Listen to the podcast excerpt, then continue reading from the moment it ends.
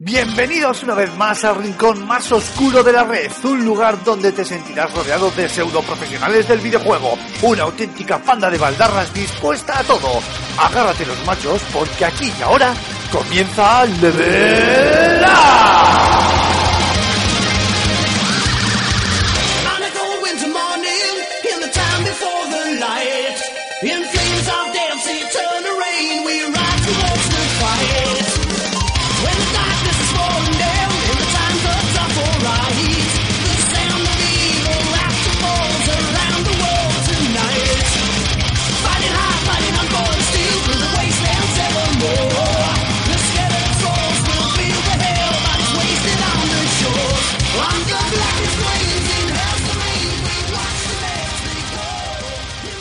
Buenas a todos, queridos espartanos, y bienvenidos a este trigésimo cuarto programa de la segunda temporada de Level Up.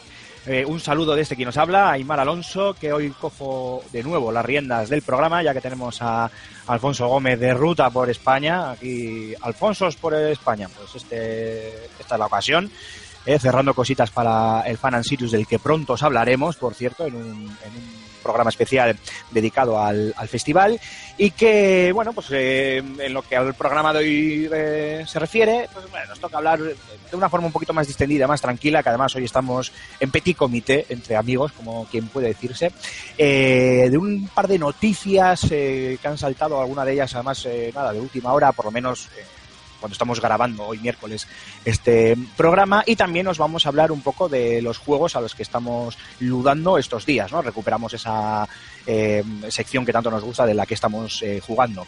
Eh, bueno, en cuanto a noticias, por un lado vamos a hablar de ese anuncio por parte de Electronic Arts de un Battlefront 2 que llega ahora. Hablaremos, no hay mucha información, pero podemos hacer un poco de periodismo ficción y hablar un poquito también de lo que no nos gustó del primer Battlefront y lo que nos gustaría ver en, el, en este segundo.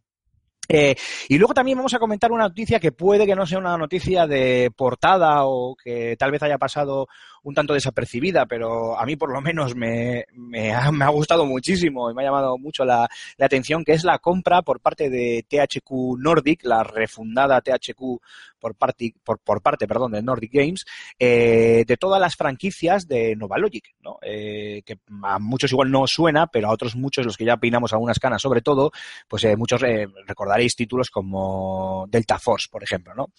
ahora lo, lo, comentaremos, recordaremos algunos de esos títulos y también también haremos un poco de periodismo ficción a la espera de, de qué nos deparará esta, bueno, pues esta adquisición. Y en cuanto a juegos, en ese a qué estamos jugando, pues vamos a comentar un poco por encima, eh, bueno, no tan por encima realmente, tanto esa edición 20 aniversario de Rise of the Tomb Raider, así como también otros jueguillos como la última expansión de World of Warcraft, Legión, cuya review por parte de nuestro querido Julen Prada ya lo tenéis en, en fsgamer.com y también igual echamos un vistazo a ese Dragon Quest Builders, esa especie de eh, Minecraft de Dragon Quest, que también eh, tenemos desde hace unas semanitas con nosotros y a la que una vez más eh, nuestro querido Julen ha tenido, bueno, ha tenido bien meterle unas cuantas, unas cuantas horas. Y cerraremos el programa con las dos secciones ya míticas del mismo, como son la firma de José Carlos Castillo, que nos va a hablar de PlayStation 4 Pro, que sale a la venta si todo va bien, la semana que viene. Y, como no, con el Rincón del Oyente, donde Cormac hará repaso minucioso a todos los comentarios que nos habéis ido dejando en redes sociales, en iVoox, en YouTube, etcétera.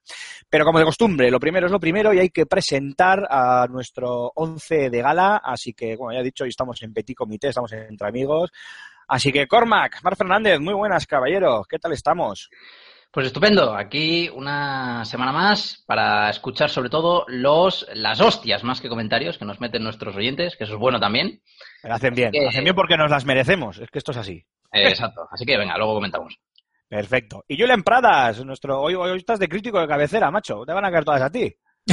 Muy buenas. Pues hombre, espero que no. Pero oye, que ya que dices que estamos en petit comité, nos ha jodido Mark, porque si no lo podíamos haber hecho echando unas cervezas. Es que tenía que estar Mark en, en el sur de Pues España. Pues también es verdad, ponemos el móvil ahí con la grabadora y luego ya haremos un- una limpieza ahí con el Audacity y unos cortes para meter la música y arreglado. Pero eso, eso luego se nota, ¿eh? A la segunda hora del programa se nota cómo decae la conversación. Sí, básicamente porque ya no se entiende lo que la gente habla, ¿sabes? Te pones paposo, aquí se, se dice ponerse paposo. Entonces la lengua engorda, se te llena la boca, ¿sabes? Y no puedes pronunciar. Bueno, un saludo de quien nos habla, a Aymar Alonso. Eh, esperamos, eh, este programa supongo que nos quedará un poquito más cortito de lo habitual, porque, bueno, los contenidos un poquito más gordos los vamos a dejar la semana que viene, que estaremos todo el equipo ya al completo. Eh, pero nada, lo dicho, un saludo de quien nos habla, Aymar Alonso. eh, que no se mueva nadie, que arrancamos.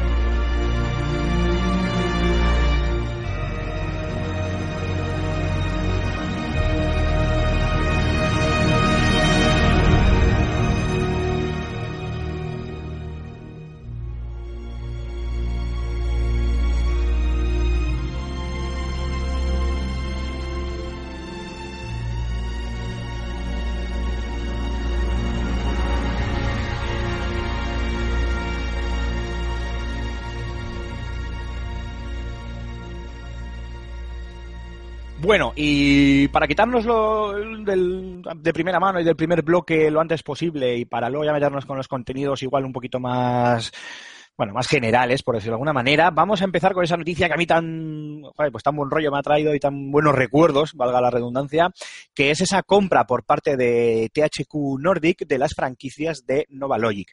Vamos a ponernos un poquito en en contexto, ¿vale? En situación. Eh, Nordic Games eh, hace ya, pues, eh, fue en junio de 2014, si no recuerdo mal, eh, ya anunció que había que compraba la, la, marca THQ. Antes ya incluso, o sea, bueno, después, mejor dicho, de haber comprado en el abril, en abril de 2013 muchas de sus eh, propiedades intelectuales, como Darksiders, Rex Faction, MX vs. ATV, etcétera, etcétera. Eh, se hizo esta refundición de THQ con el nombre de THQ Nordic y ahora, hace poquito, ha salido el anuncio de que compraban las, eh, bueno, pues las, eh, las IPs de, de Novalogic. Para aquellos que, como decía, igual sois muy jóvenes o que por lo que sea nunca habéis tocado un juego de Novalogic, hablamos de una eh, desarrolladora de, de videojuegos que, que nació en 1985 en California, o sea, una de las primeras, cuyo CEO es este John García, parece que es de aquí, de Bilbao, ¿sabes? Me hace una gracia. Eh, y cuyos eh, productos más, creo que más famosos son la serie Comanche, eh, simuladores del helicóptero de combate, y por supuesto, y aquí probablemente sí que habrá más jugadores que les suene, es toda la saga que tiene un tropecientos juegos de Delta Force, uno de los primeros shooters tácticos que yo creo que se lanzó al mercado, sobre todo tuvo mucho auge eh, con la llegada de las primeras tarjetas gráficas 3DFX y los gráficos poligonales y demás, y un poco iba la zaga de otros eh, desarrollos como Spec Ops. ¿No? que también era, iban un poco eh, saltándonos de line, ¿eh? que, ya es, que, es el último, ya sabemos el, aire cinematográfico que tiene, Spec Ops, los primeros títulos pues iban un poco por, por ahí. Hablamos de Delta Force, eh, el primer título salió en 1998, más o menos a la par, o eh, un poquito antes que, que el mítico, el mítico Half-Life, por ejemplo, y yo recuerdo, es una, una saga que recuerdo con, vamos, con un cariño, pero vamos, eh, no, no, os podéis ni, ni imaginar.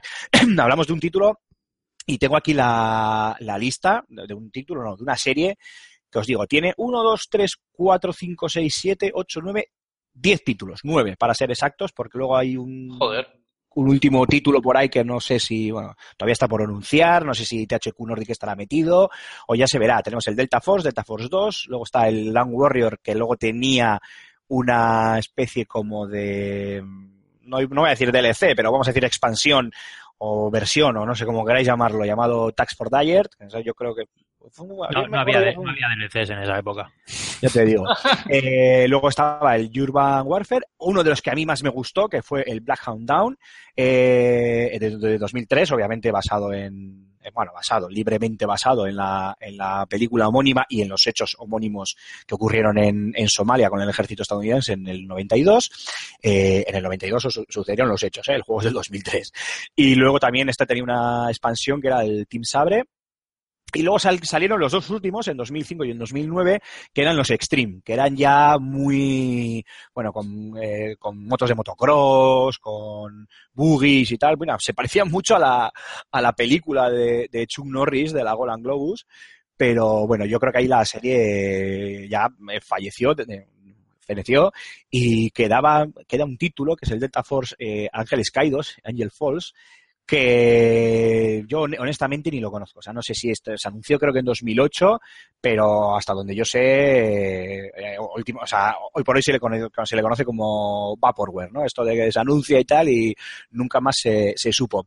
Es cierto que Novalogic, hasta donde yo sé, y que si no que me corrijan nuestros oyentes, como tal nunca llegó a, a desaparecer. Eh, lo último, último así que parece que, que hicieron, pues está, eh, anda por el año 2009, una cosa así, eh, como el Delta Force Extreme 2 o el Joint Operations eh, Combined, Arms Gold, pero vamos, al fin y al cabo son pequeños, bueno, pequeños, son desarrollos que parecían marcar como tal, el, no sé si la muerte de esta, de esta empresa, que en realidad seguir sigue, sigue viva, pero ahí se estancó los, por lo menos se, estancaron sus, sus- se estancaron, perdón, sus desarrollos. Eh, también eh, recordábamos eso, ¿no? Series como Comanche, hubo una época, sobre todo pues cuando ya empezaron los ordenadores Pentium y claro, la capacidad de procesamiento ya empezó a crecer y lo que hablábamos, ¿no? El tema de los gráficos, cuando la inclusión de las primeras tarjetas gráficas con capacidad para procesado de, y renderizado de gráficos tridimensionales y demás, se, se pusieron muy de moda, muchos eh, os acordaréis, eh, títulos como el, pues eso, los, la propia serie Comanche, eh, el F-22, la serie F-22 que también es de ellos, eh, luego otros míticos, Eurofighter 2000, yo recuerdo, un simulador también de Por cierto, si alguno, perdón que te corte, pero si alguno Sí. de los oyentes quiere revisar estos juegos mm, un poco más mm, de ver un vídeo en YouTube, eh, muchas de las entregas de estas franquicias están en Steam. Sea que, Sí, señor. cara, Sí, señor. Estoy viendo aquí a 9 euros algún, el Comanche 4, a 20 euros, el Joint Operation Combination eh, Combined Arm Gold. Porque le puede echar un vistazo si quiere. Sí, sí. no Y los últimos, los últimos Delta Force sé que también están, si no me equivoco, y lo que no sé es hasta dónde puedes echar para atrás en, la saga Delta Force. Yo a esa saga le metí muchas horas, ¿eh? a mí me, me encantó. Entonces, eh, bueno, antes que nada, y antes de, de comentar un poquito más por encima la noticia, os tengo que preguntar, eh, sobre todo a ti, Cormac, que eres el yogurín. Eh, ¿Has probado? ¿Tú has jugado alguna vez algún título de, de Novalogic? Eh, no, creo que no, a ninguno. Pero no por, no, no, no, no por, no, no por joven, porque yo Delta Force y todas estas cosas sí que sí que me suenan, ¿no? De que haber ido a la época a la par un poco, ¿no? De lo que salió. Lo que es que como no es un género que me llame mucho la atención, parece que creo que soy muy malo. Así que no, no, no, no he probado nunca uno de, de, de, de esta gente de Nova Logic. ¿Y tú, Julen?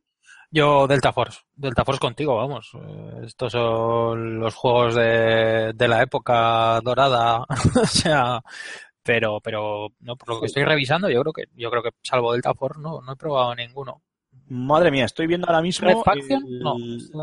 No, los No, Red Faction no, no. son- No, no son de. O sea, sí son de THQ Nordic. Sí, sí, pero que no, que no son de de Nova las Logic. IPs Pero no son de Nova Logic, sí, sí, sí, exacto. pero no son de, de Novalogic. De hecho, estoy viendo que está el, el Delta Force original, está en, que es el 30 de septiembre del 98. Está en Steam por 5 euritos. Madre mía, qué recuerdo. Claro, me parece, va a ser un juego del 98. Qué Esos son, esos son los que de los títulos que en rebaja se ponen a un euro o dos. O sea, que mira. Oye, Pero vamos, esto se puede jugar en una tablet ya, yo creo, ¿no? Porque por los gráficos. Sí, por el amor de Dios. Una- una- a ver, vamos a ver, un móvil de hace un par de años ya le, le puedes meter hasta el de los últimos Delta Force del 2009, no De fastidies. todas maneras, hay, hay una cosa que no, que no entiendo. Eh, o sea, el, el último juego que sacó Novalogic, has dicho 2008, 2009. 2009. Yo creo que fue a la par tanto el, el Extreme 2, el Delta Force Extreme 2, como uno de los últimos, una edición, eh, la edición Gold esta del último Joint Operations. Si no me equivoco, estoy hablando un poco así de Oye, memoria. Sí. Espera, espera, que no, eh, no he llegado a mi pregunta. Ah, Eh, vale. eh, ¿De qué cojones ha vivido Novalogic desde el 2009? Es que ese es el tema. A mí cuando saltó la, la Claro. noticia de que, de estaban que afincados en un garaje o así, sin pagar alquiler. Estaban haciendo pachincos. se compraba, sí, no, el tema es que, claro, eh, eh, cuando eh, anunciaron que THQ Nordic compraba las, las IPs de, de, ya lo diré, de Novalogic, eh, a mí me, claro, me- yo es que ya ni me acordaba, yo ya ni, ni recordaba estos juegos, ni había pensado en ellos, o sea, y claro, cuando leí lo de Novalogic dije, me cago en la leche. Entonces, a ver, es, es, es cierto Eh, vamos a ver, intentando, yo tengo aquí, he estado buscando y tal, eh, en, Google, en Internet, en Wikipedia y demás, y sí es cierto que, bueno, hay un montón de, de historias sobre Novalogic, que bueno, pues eh, no vamos a andar ahora aquí dando el, el coñazo a nuestros oyentes para hablar es- única exclusivamente de Novalogic, que además, como supongo mucha gente igual ni, ni conoce, pero es cierto que esta gente eh, se, se- ya lo diré, se asoció a un, eh, a un publisher, MTR Soft, eh, que bueno, por lo visto debieron de tener algún tipo de, de problema. Entonces, en diciembre de 2008, eh, eh, la propia Novalogic anunció que, bueno, pues eh, como que que cortaban relaciones con esta gente porque estaban usando eh, las licencias eh, de Novalogic eh, como pues para conseguir, ¿sabes? A base de, tirar del nombre de Novalogic eh, para, o sea, intentaron tirar del nombre Novalogic para sacarse pasta eh, más allá de los acuerdos a los que hubieran llegado con, con MTR y demás. Eh, pero más allá de eso, la última información que yo he conseguido encontrar es la salida en junio de 2009 del Delta Force Extreme 2 y luego en agosto de, de 2009, o sea, ese mismo verano, el Joint Operations con Arms Gold. Y punto más, o sea, no, no, no he visto absolutamente nada más. Y la siguiente noticia que salta es que ahora, el 31 de octubre de este año, ha sido anunciada la compra por, de estas eh, IPs por parte de, de THQ Nordic. La Como cosa tal- es que La página web sigue, sigue, sea, sigue activa, ellos tienen su, página su, su página web, la gente puede entrar, que es novalogic.com. Yo creo, yo creo que trincaron la pasta, eh, se han ido siete años a, de- a vivir la vida y han dejado al becario al cargo del teléfono por si acaso llamaba, llamaba a alguien y han llamado al THQ Nordic para comprarle la empresa. Es que vamos. un contestador. Han No, dejado no los- entiendo, tío, que desde, o sea, No, desde ellos, eh, lo, 2009 que, lo que sí han ido manteniendo, perdona, Julen, ¿eh? lo que sí. sí han ido manteniendo, y además si entras en su página web lo puedes ver, la- el último creo que es de junio del 2015, lo que se han ido manteniendo han sido actualizaciones de sus juegos y demás, en plan desde la opción de usar soporte para formato 16 novenos, claro, algo ya muy típico, vamos, típico, algo ya eh, obvio en todas las películas, series y, y juegos, pero no tan obvio hace unos años, la posibilidad de jugar en model con modelados HD y demás. Eh, lo último es una actualización de junio de 2015 para el F22 Lightning 3. O sea, imaginaros, ¿eh? O sea, te iba a decir que si me pillo, ha, ha seguido trabajando con, con si, sus- me, si me pillo el Delta Force, igual todavía encuentro gente jugando. Eh, pues los Delta Force los primeros no tenían online, luego ya los siguientes sí. El Extreme 2, eh, que los Extreme eran bastante malos, yo llegué a jugarlos a mí no, eh, no me gustaron mucho, pues no te quiero ni contar. Pero luego sí que salieron algunos Delta Force, o sea, esta gente sigue teniendo... eh, sigue teniendo un, un pequeño nicho de jugadores, lo que pasa que yo creo que más allá de Delta Force, eh, lo tienen en sus simuladores, en Comanche, en F22 y demás. Sí, Yo pero creo, eso, ¿eh? es lo, eso es lo que te lo que te iba a preguntar. ¿Tú crees que es una compra productiva? ¿Que se habrá gastado aquí THQ la pasta en sagas que, que, que están bastante dejadas, que los conoce un pequeño nicho? Porque yo, por ejemplo, Joint Operation ni idea, el Tachon No, tampoco yo- ni idea. Delta, Force, Delta Force, Comanche y Joint Operation son sagas O sea, míticas del- y muy Delta Force conocidas. sí, ¿eh? del- del- Delta Force sí, seguro, vamos, pero, pero que ahora sacarte una de, de estas con la cantidad de, de, de shooter bélico tan actualizado y tan de, de, nuevas generaciones que hay ahora, ¿esto lo vas a sacar? ¿Tú crees que puede ser eh, rentable? Porque no sé, a mí me huele a... O sea, lo que pasa que, primero, mm, dudo mucho que hayan pagado, mm, valga la redundancia, mucho dinero eh, los de THQ. No, de no- cada buscando en las noticias y demás, no veo eh, tema de cifras. No se ha, o sea, no ha trascendido la- las cantidades que haya podido pagar THQ Nordic por estas eh, por estas IPs. Eh, de hecho, bueno, en, en en, en- algunos medios se puede eh, ver cómo catalogan Novalogic como un estudio difunto y es que es verdad. De hecho, es que han comprado tanto sus juegos como la marca en sí. O sea, todo Novalogic ha sido adquirido por THQ. Tal y como yo os decía, pues también lo que comentan es que los que ya peinamos alguna cana, vamos a recordar eso, pues simuladores como F-22 Raptor, Comanche o el Armored Fest. El Armored Fest este yo creo que es uno de estos de, de mechas, ¿no? Si no me equivoco, que también era muy conocido. Eh, creo. O eso o de tanques. El que no- dices, el Armored Fist, Sí. Armored Fist es de tanque, el que tú dices de mechas Ah, de es el. Armored Core, que no tiene nada que ver. Ah, claro, es verdad, claro, claro, claro. Muy bien, muy bien, muy bien, Cormac, que sí lo he visto. De tanque, sí, porque además estos est- estaban totalmente especializados en temas en temas bélicos, en temas de Mira tú simulación lo listo, bélica. mira, mira tú lo listo que es el amigo Mark, con lo jovencito que es el cabrón, ¿eh? Cuando, cuando tenga 50 el, es el puto libro gordo de petete. Que, voy a, que, que aún voy al instituto, ¿eh? Que hice- Eso, que todavía vas al instituto, ay, alma de cantor. Que, eh, por cierto, el Armored Fest 3 todavía está en, en Steam por 10, por 10 euritos. Y efectivamente es un juego de tanques. Entonces, eh, eh, el tema es ese, que yo entiendo que esta gente no habrá gastado mucho dinero en comprar la, la licencia, bueno, la marca y las, las licencias de, de Nova Logic y yo creo que recorrido tienen. O sea, los, los, los juegos de Delta Force fueron muy conocidos en su época.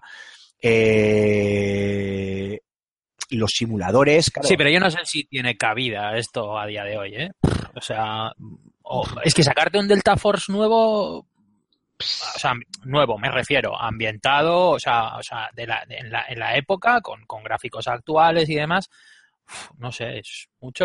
Bueno, yo supongo que también será parte de un acuerdo entre ambas, entre ambas compañías. El director de THQ Nordic, Ringer Police, ha declarado, y esto son palabras textuales, abro comillas, el fin de la cita, Eh, abro comillas, dice, estamos extremadamente satisfechos con las nuevas eh, adiciones a nuestro portfolio.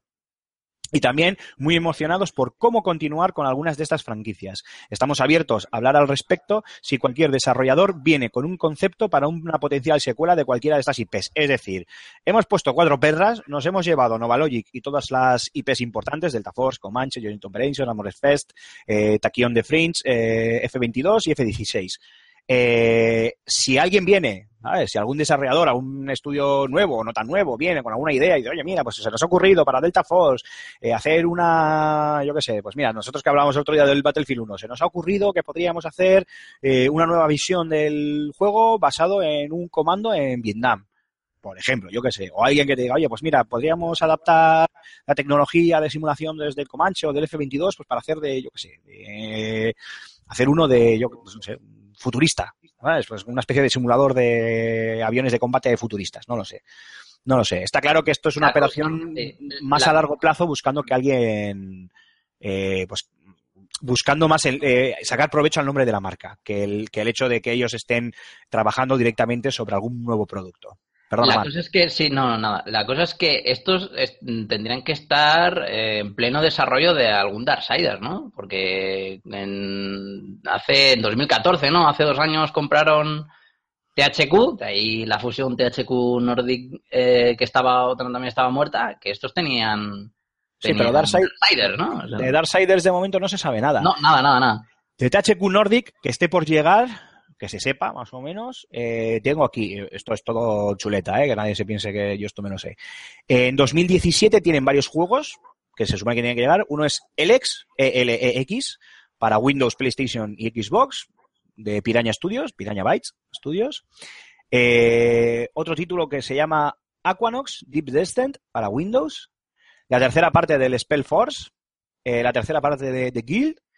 Y otro que no lo conozco, no sé, no sé qué, qué juego será este, que es Battle Chasers Night War. Para Windows, PlayStation 4, Xbox One y iOS. O sea, que entiendo que será un jueguito más bien pequeño. Peque, sí. Pero en principio de un nuevo Darksiders, ni idea. Pero de todas formas, volvemos a lo de antes, ¿eh? Darksiders pertenecía a THQ, pero no tiene nada que ver con Nova Logic. No, no, Todo no. esto no, de- no, no, todo no, esto al final- THQ Nordic. Todo esto Claro, es THQ el- Nordic nada más, eh. El tema es que Nordic Games eh, aprovechó muy bien la, la liquidación de, de THQ, que fue una auténtica lástima, pero oye, al menos ellos lo aprovecharon bien para adquirir muchas de sus IPs. Lo que luego venga o no tenga que, llegar, supongo que dependerá de muchas cosas. Claro, ellos al final habrán comprado paquetes. Yo entiendo que en el, a ver, esto es por, esto es eh, opinión, no es información, pero entiendo que en el acuerdo en el que llegasen con la gente de Nova Logic dirán, "Oye, mira, os compramos todo el paquete, ¿sabes? Las IPs y a vosotros, pues por un precio X, el que sea. Y luego se estudiarán propuestas de diferentes estudios o de quien fuere que vengan ofreciendo pues ideas nuevas para, eh, para las diferentes eh, IPs que tiene o que tenía Nova Logic. Pero más allá de, eso, a mí personalmente me encantaría ver, me encantaría ver pues, un nuevo Comanche, un nuevo F-22 o lo que sea. Lo que pasa que, bueno, eh, obviamente ya son, son aeronaves que no están actualizadas, pero supongo que se podrían actualizar a nuevos modelos que haya por ahí, que ando bastante desinformado en ese sentido. Y sobre todo, vamos, beso el suelo si anuncian un nuevo Delta Force. Hablamos de uno de los primeros shooters tácticos que, que llegó a, a nuestros PCs, a nuestros compatibles. ¿eh?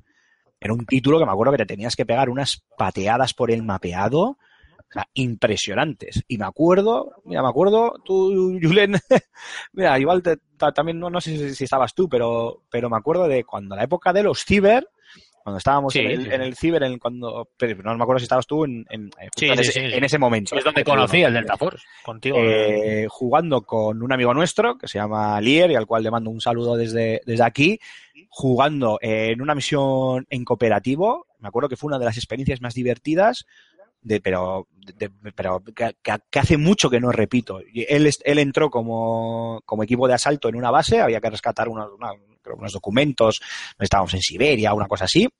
Eh, y yo me puse de observador con, con un rifle de francotirador en una antena De observador, por no decir campero. Sí, sí, de campero total. Y le iba dando las indicaciones a él mientras le iba limpiando la zona para que, para que pasase. Me acuerdo de, perfectamente de los, de los Delta Force, he jugado prácticamente todos. No me acuerdo bien de todos, pero del primero y de los Black Hawk, sobre todo, son los que más tengo en, memoria. Además, el Black Hawk en su momento cuando salió, aunque no recuerdo si se llevó buenas críticas, era un juego bastante impresionante. Ibas con los, con los helicópteros y demás, era, era más eh, cinematográfico que eh, de lo que había sido los anteriores Delta Force y es una saga que yo creo que puede tener mucho recorrido y más ahora que, que gente como Electronic Arts se ha decidido por, pues, por coger eh, sus sagas, una saga como Battlefield y llevarla a la Primera Guerra Mundial. Pues lo que os decía, yo me imagino ahora, por ejemplo, alguien que le pueda ir eh, a THQ con la idea de llevar eh, Delta Force al Vietnam o a la Guerra de Corea. O yo qué sé, o aún, o incluso a Al final nos van a escuchar con lo del Vietnam, ya verás, lo dijimos la semana pasada. Nos van a escuchar lo del Vietnam y, y nos van a hacer caso. Yo, yo veo un, un juego en, en Vietnam fijo. Ojalá, ojalá. Pero bueno. Qué grande la época de, de los cibers, ¿eh? Ahí yo con 12 años dándole al, al Counter-Strike 1.1. Eh, Yo con algún, algún año más, pero bueno, sí, corremos un estúpido velo. Eh, bueno, chicos, no sé si queréis hacer algún comentario al respecto de esta noticia o pasamos a la siguiente. Que estos tienen que... Estos tienen que anunciar algo ya, ¿eh? Gordo. Pero gordo. Pero te, te refieres a THQ no, no por THQ parte de Nordic. Novalogic, sino THQ Nordic por THQ todas las IPs Nordic, que claro. tienen. Exacto. Que Bueno, yo algo yo creo que están haciendo acopio y luego ya llegarán los proyectos, ¿no? Da la sensación, vamos. Yo- luego nos llegará un Darksiders. En condiciones. Hombre, que, que no, no creo que abandonen una, una saga como Darksiders, una IP como Darksiders. No creo. Vamos, me, me llevaría una sorpresa. Estoy viendo que el Delta Force Black Hawk Down, que ya tiene unos añitos, que es del 2009, está a 15 pavos en, en Steam, ¿eh? Sí, sí, no, están caritos, están Sí, caritos. sí, ya. Los he estado mirando por curiosidad mientras hablábamos y sí, sí, sí. Bueno, es que, hay, es que juegos que tienen esto, los juegos AAA, aunque son fuesen del año de la pera, mm, que tienen un, un- un mínimo para que no, no se devalúe el producto. Esto pasa como los juegos de Square Enix, que por ejemplo no te vas a encontrar nunca un Final Fantasy que valga menos de 20 euros. Aunque sea el Final Fantasy 1 de, mm, para móviles, ¿sabes? Eh, mm, tiran por la, ronda, por, por la ronda. Luego ya que bajen o no de precio en las ofertas de Steam es otra cosa. Pues chicos, tampoco creo que tenga mucho más recorrido. Veremos eh, qué hace THQ Nordic, que, ya vemos que sigue eh, comprando IPs y comprando estudios. En este caso le ha tocado a Novalogic. Repito, para aquellos que ya peinamos alguna cana, seguro que Comanche, Delta Force, etcétera, etcétera, no son Jo- Joint Operations y demás, nos suena. Eh, para el resto, si no suena en lo que ha dicho Mark, echarle un vistazo en Steam que merece la, merece la pena. Y nada, y viendo un poquito lo que está haciendo eh, THQ Nordic a base de comprar IPs, pues lo que dices tú, eh, Marc, habrá que esperar a ver qué, qué anuncian y espe- esperemos que no tardando mucho, esperen a ver qué, qué anuncian y qué, y qué juegos nos traen. Dicho esto, sope- perdón, sopesáis la posibilidad de que lo hayan comprado, lo metan en un cajón y ahí se quede. pero eso va a pasar, eso va a pasar, Depende, depende, porque pero no, no- no creo que sean- va a pasar con muchos IPs, ¿eh? Eso pasa con muchas IPs, sí, pero es más que nada como para, para quitárselas del medio. Sí, claro, Ay, el tema te- es que igual a ellos solo lo les de- interesa Darksiders. Y, Sí. y con Darksiders se tienen que llevar, pues, no sé, otras 3, 4, 5, 6, que bueno, les interesan para nada y nunca más volvemos a ver. Hombre, Claro. entiendo que si han comprado un Novalogic es porque de alguna manera, eh, mediante una auditoría o un estudio de mercado lo que fuere, pues han visto que eh, de alguna manera alguna de sus, de sus IPs tiene recorrido. A ver, tiene mucho mérito que después de que sus, sus últimos juegos se lanzasen en 2009, todavía en 2015 se seguían lanzando actualizaciones. Eh, eso ya dice algo. Hay un nicho de, de- de jugadores Claro. para los para esos títulos. Habrá que ver si realmente pues alguien les va con una idea que les convenza, qué idea es esa, qué es lo que hacen, qué es lo que no hacen, etcétera, etcétera. Y yo creo que hay, que hay veces que cuando hay competencia, mm, como dice Jule, lo mejor, más que combatirla, lo mejor que puedes hacer es comprarla, si te lo puedes permitir, pero no creo que sea el caso. Se verá. No, se porque verá. no, no pinta que, que THQ tenga Competencia siquiera. competencia con, con- con las IPs de Novalogic. Básicamente porque son, son unas IPs muy, muy concretas. O sea, todo va en torno a, a rollo militar, eh, juegos de o sea, Delta Force eh, táctico o simuladores de aviones y tanques. Sí, a ver, sobre todo es, es- todo es todo tema militar, efectivamente, es todo táctico y todo simulación. Eh, el Delta Force era, el Delta Force era, un juego que para la época era, era acojonante. Tú estás con el rifle francotirador y tenías que calcular a ojo la caída de la bala porque la tenía. Entonces, claro, tú cogías y no, yo le apunto y le disparo, sí, sí, pero no le, da- no le dabas con la bala ni para Dios. Tenías que andar tirando para arriba, mirando la distancia y la de Dios y Cristo es padre. Y limpia bien toda la zona antes de entrar al campamento de turno. Hombre, obviamente estamos hablando de 1998. La inteligencia artificial era la que era, obviamente. Pero solían, ¿sabes? Y Si la caída de la bala, igual ni había caída de la bala y te decían que sí, y las limitaciones de la época No, no, la había, la había. No, no, no, a ver, a, a ver la había. Y es más, ojito con disparar sin, sin silenciador, porque si abrías fuego, eh, los soldados empezaban a buscarte, tenías que moverte. Eh, luego me acuerdo que te- siempre tenías que irte, eh, o sea, la misión no terminaba hasta llegar al punto de extracción. O sea, tú conseguías los objetivos y luego tenías que salir de ahí por patas. Y ojito, porque muchas veces yéndote te, te fundían y a volver a empezar o a retomar en el último en el último punto donde lo hubieras guardado. Tenía, tenía yo, su jugué, yo, yo jugué posterior a esto, ba- bastantes años posterior, ¿eh? De, eh, basado rollo estilo el, el Delta Force. Había uno que era, pero mucho más exagerado todavía en cuanto a simulación, que era el, el, el arma. Arma, Joder, se los armas, sí, sí, arma. claro, los armas, los armas, sí, sí. De hecho, ahora está el arma 3, arma, arma 3, es el, que, el último que, que ha salido, ¿no? Creo que, creo que es. Yo le perdí la pista. Hace ya un par de añitos, creo. Creo que en Steam tengo alguno, pero... Hoy por hoy, vale, pues para que nos hagamos una idea, el Delta Force, salvando muchísimo las distancias, era el arma, lo que hoy es arma para los jugadores de PC y los, los, los que les gusta la simulación táctica bélica, eh, es pues lo que era Delta Force en aquella época, claro, con las limitaciones del año 98 frente a lo que hace hoy por hoy Arma, que ya solo a nivel técnico es un pepino que se caga la perra, con perdón de la expresión. Eh, nada, chicos, esto yo creo que no tiene más recorrido, así que si os parece, vamos a la Vamos otra noticia que queríamos comentar y que esta sí que sí es bastante más interesante. Y es que, eh, vamos a ver si tengo la noticia por aquí para poder leerosla en condiciones. Eh, Blake Jorgensen, representante de Electronic Arts, ha asegurado en una presentación a sus accionistas que el título Battlefront 2, Star Wars Battlefront 2, la continuación del, del Battlefront de DICE, eh, está en desarrollo y va a ser lanzado a lo largo de 2017. No se sabe mucho sobre el título, pero hay un par de detalles eh, que sí se conocen o que se pueden destacar. Eh, el primero es que el juego busca ser todavía más grande y ampliar su, la experiencia y la escala eh, tanto en sus bueno de, sus mapas y de sus escenarios. Algo que de por sí pues bueno mm, suele ser muy lógico y suele ser algo muy típico no en, en los anuncios más más y más grande no más y mejor y más grande y el segundo eh, también tiene mucho que ver con el tema del material que va a incluir el, el juego. Y es que el primer Battlefront sabemos que se basa en, los, en, la, en la primera trilogía, la trilogía original, episodios 4, 5 y 6 de Star Wars, y esta se supone que puede mm, incluir diseños o que puede venir eh, basando, se puede basar en eh, el, el despertar de la fuerza y la próxima eh, Rook One, la cual, por cierto, Rook One me refiero, va a tener eh, representación, creo que con el último DLC del, del primer Battlefront. Si no me equivoco, estoy hablando así de, de Sí, lo memoria. comentamos, creo que en el podcast, no sé el podcast El pasado. podcast pasado, eso es. Ujú. Con lo cual, lo único que nos queda, eh, por, bueno, lo único que nos queda, claro, faltan por confirmar muchas cosas. Al final habrá que ver si realmente ese es el, el, tema en el que, o el- vamos, en las películas en las que se basa. Igual entendería bastante bien que Electronic Arts quiera obviar el episodio 1, 2 y 3.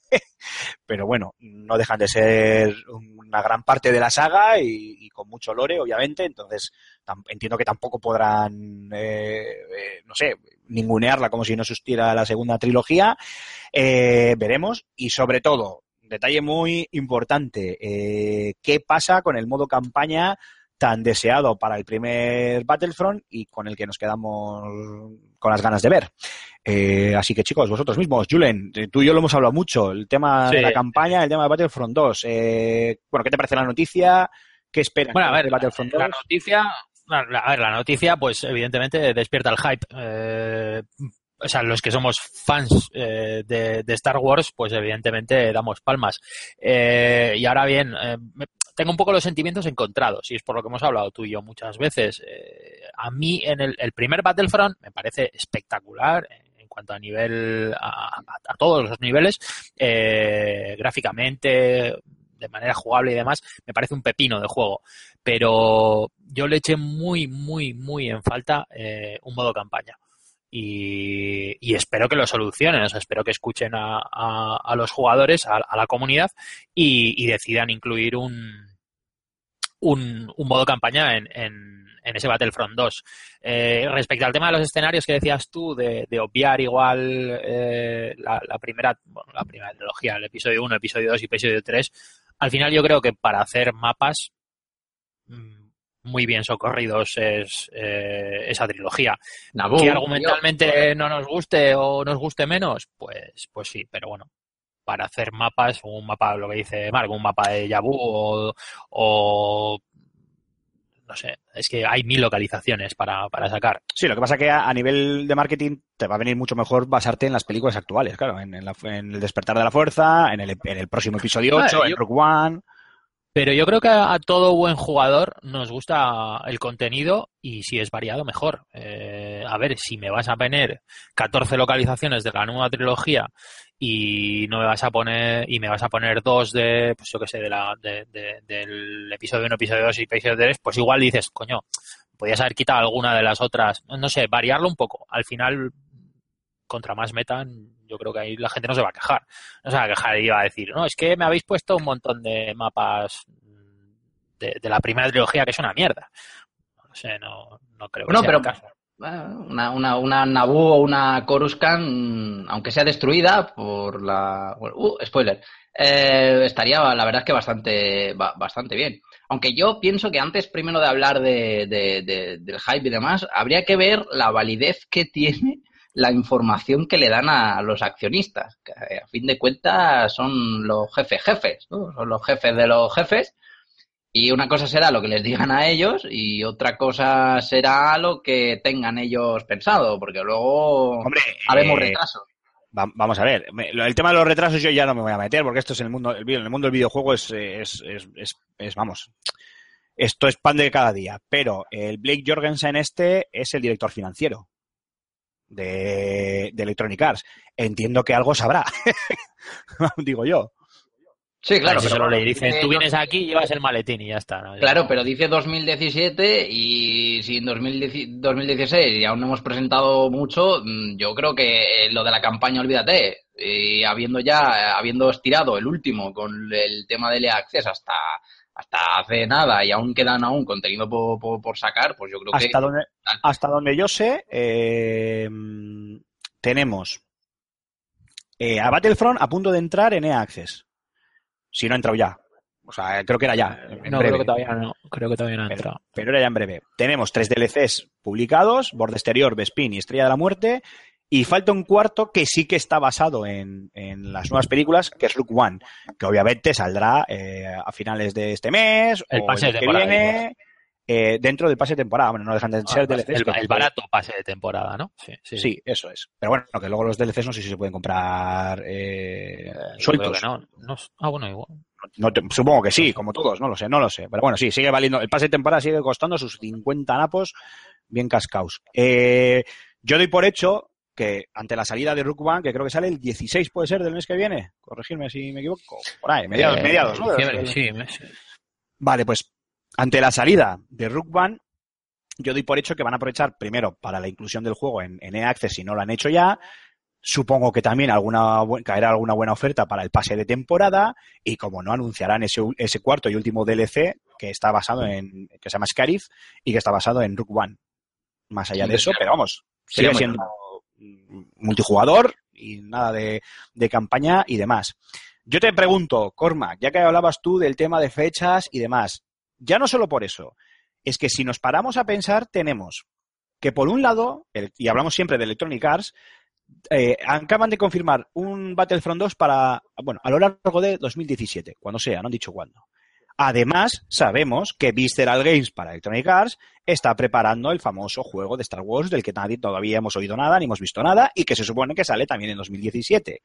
Y además, también está confirmado, aunque esto ya no es para 2017, no se sabe para cuándo, pero están en ello, los responsables de Titanfall, Respawn Entertainment, también están trabajando en un eh, third person Cierto. action shooter para de Star Wars para Electronic Arts, con lo cual estamos hablando de tres títulos de, de Star Wars, presumiblemente en uno o dos años, aparte del Battlefront que ya tenemos a, a la venta.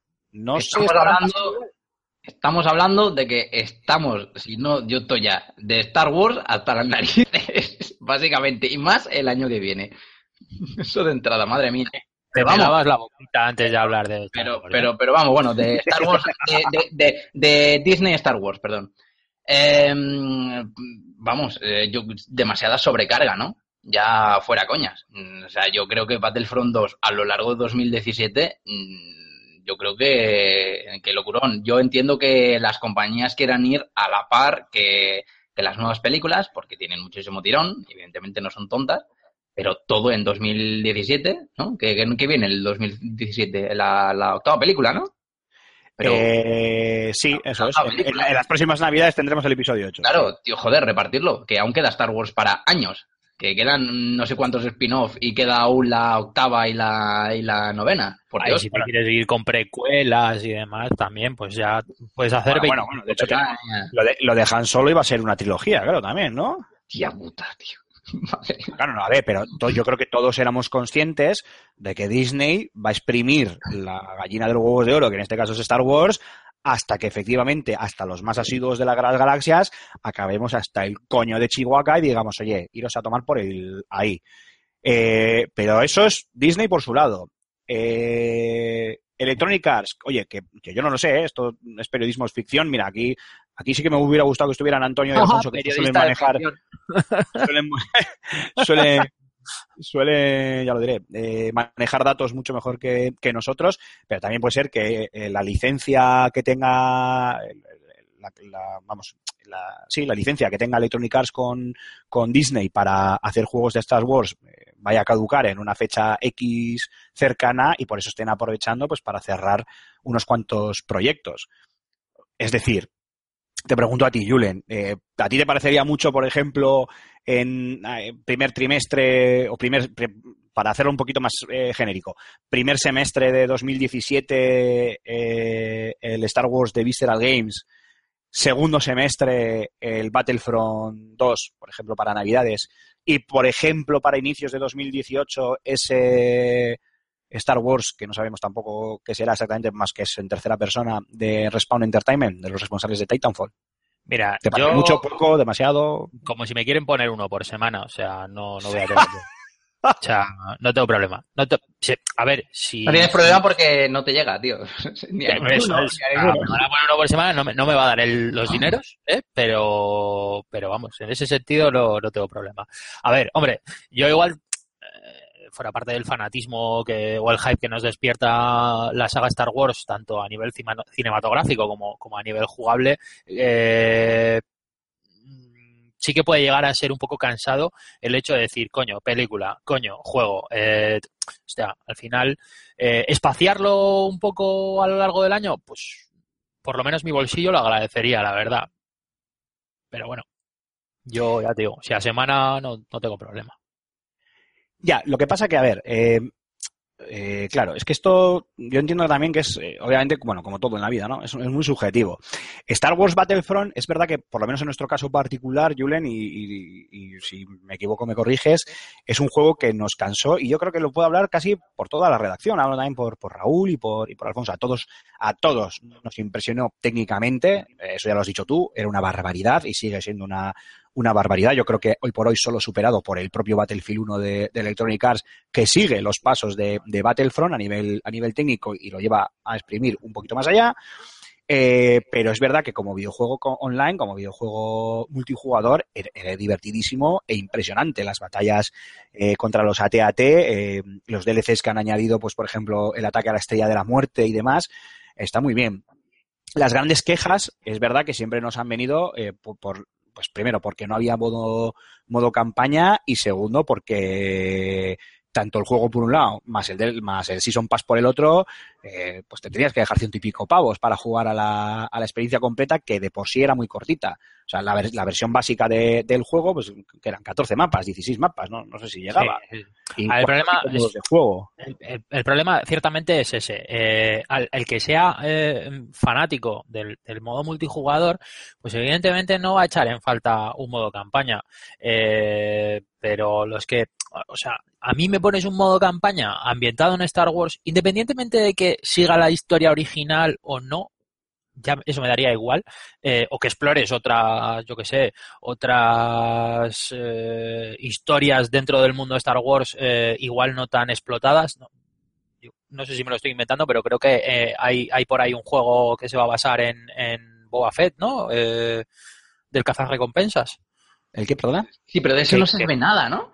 No, vale, no se sabe nada, pero bueno, que, pero que es una Un poco opción, igual. ¿sabes? O sea, explorar otro, otro, ot- otras historias igual no tan explotadas en, en un modo historia. O sea, no, no me tienes que, que meter un modo historia de la peli o de, o de pelis anteriores.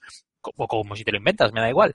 Y al final, es que a mí el juego decías, coño, vale, el modo multijugador me, me, gusta si estoy echándome una partida contigo o una partida con vosotros.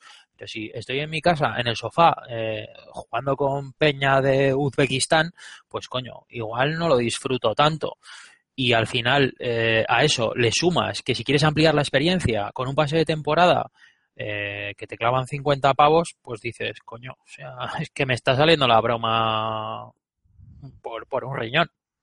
Por lo tanto, Battlefront 2, eh, para ti, ¿qué tendría que tener? A- tanto a nivel... eh, Modo campaña. Modo campaña. Modo campaña y, tu- o- y Campaña. también multijugador, ¿eh? O sea, tú, ¿cómo- Sí, sí, sí. A ver, el multijugador ¿Dónde algo- pondrías tú tus euros? Eh, o sea, si anuncian qué, pondrías tú tus euros. A mí, si no te voy a decir que me hacen un copy-paste del Battlefront 1, porque evidentemente no será el caso, pero si le añaden cuatro pijadas y un modo campaña, yo compro. Manteniendo igual. el nivel de, manteniendo el nivel del 1, añadiendo cuatro pijadillas, no sé, eh, cuatro pijadas te puedo decir, yo qué sé, una vuelta de tuerca a algún modo de mapa eh, y modo campaña, yo a mí me tienen en el bote. Mark, Yo lo mismo, un modo campaña, que era lo que me gustaba de los anteriores Battlefront, y bueno, que mantengan el, el jugador a la misma, a la misma calidad, el multijugador. Y lo que no quiero son tener que comprar un producto a medias que luego tengo que rellenar con 50 euros de, de Season Pass, porque es que, que si no paso. y con eso compras. Sí, hombre, por supuesto, el primero. ¿A qué le tenéis más ganas? ¿A un Star Wars Battlefront 2? ¿Al famoso Star Wars de Visceral? ¿O al anunciado Star Wars en tercera persona de Respawn? Al de Visceral. Yo también. yo también, yo también. Al de Visceral, sí. Tengo muchas ganas de Visceral promete. Visceral. Además, eh, puede que no sea el, el mejor ejemplo y que mucha gente dirá, joder, pues a- a- precisamente eso, ¿no? Valga la redundancia, a buen ejemplo te, te ha sido. Pero a mí el cambio de aires que intentó, bueno, que intentó y que consiguió Visceral con Battlefield Hardline, aunque luego el título no triunfase eh, demasiado ni a nivel de ventas ni a nivel de crítica en, en general, a mí me gustó, por lo menos fueron atrevidos. Es cierto que, bueno, pues que, que luego a nivel de campaña, pues bueno, bueno, pues bueno, no era malo, porque tampoco voy a decir que fuese malo, pero tampoco era un título que llamase poderosamente la, la atención. Aquí entiendo que si le han dado libertad de creación a Visceral Games y viendo, eh, pues eso, lo- el, trabajo que han realizado con títulos como eh, co- como su saga eh, eh, mítica, que es eh, Death Space, eh, leches. Yo creo que tienen, tienen recorrido, ¿no? O sea que yo también estoy, estoy de acuerdo. Tú, Yule, no sé si has dicho. Sí, el de Visceral. O sea, estamos todos en Eh, lo mismo. es que tiene pinta. es que tiene pinta. Muy bien, chicos. Oye, pues si os parece, hacemos un breve descansito, tomamos aire, nos enjuagamos las gargantas y volvemos para hablar ahora de a qué estamos jugando y los títulos a los que le estamos dando. ¿Os parece? Venga. Venga. Lo, to- lo tomaré como un sí. Volvemos ahora mismo.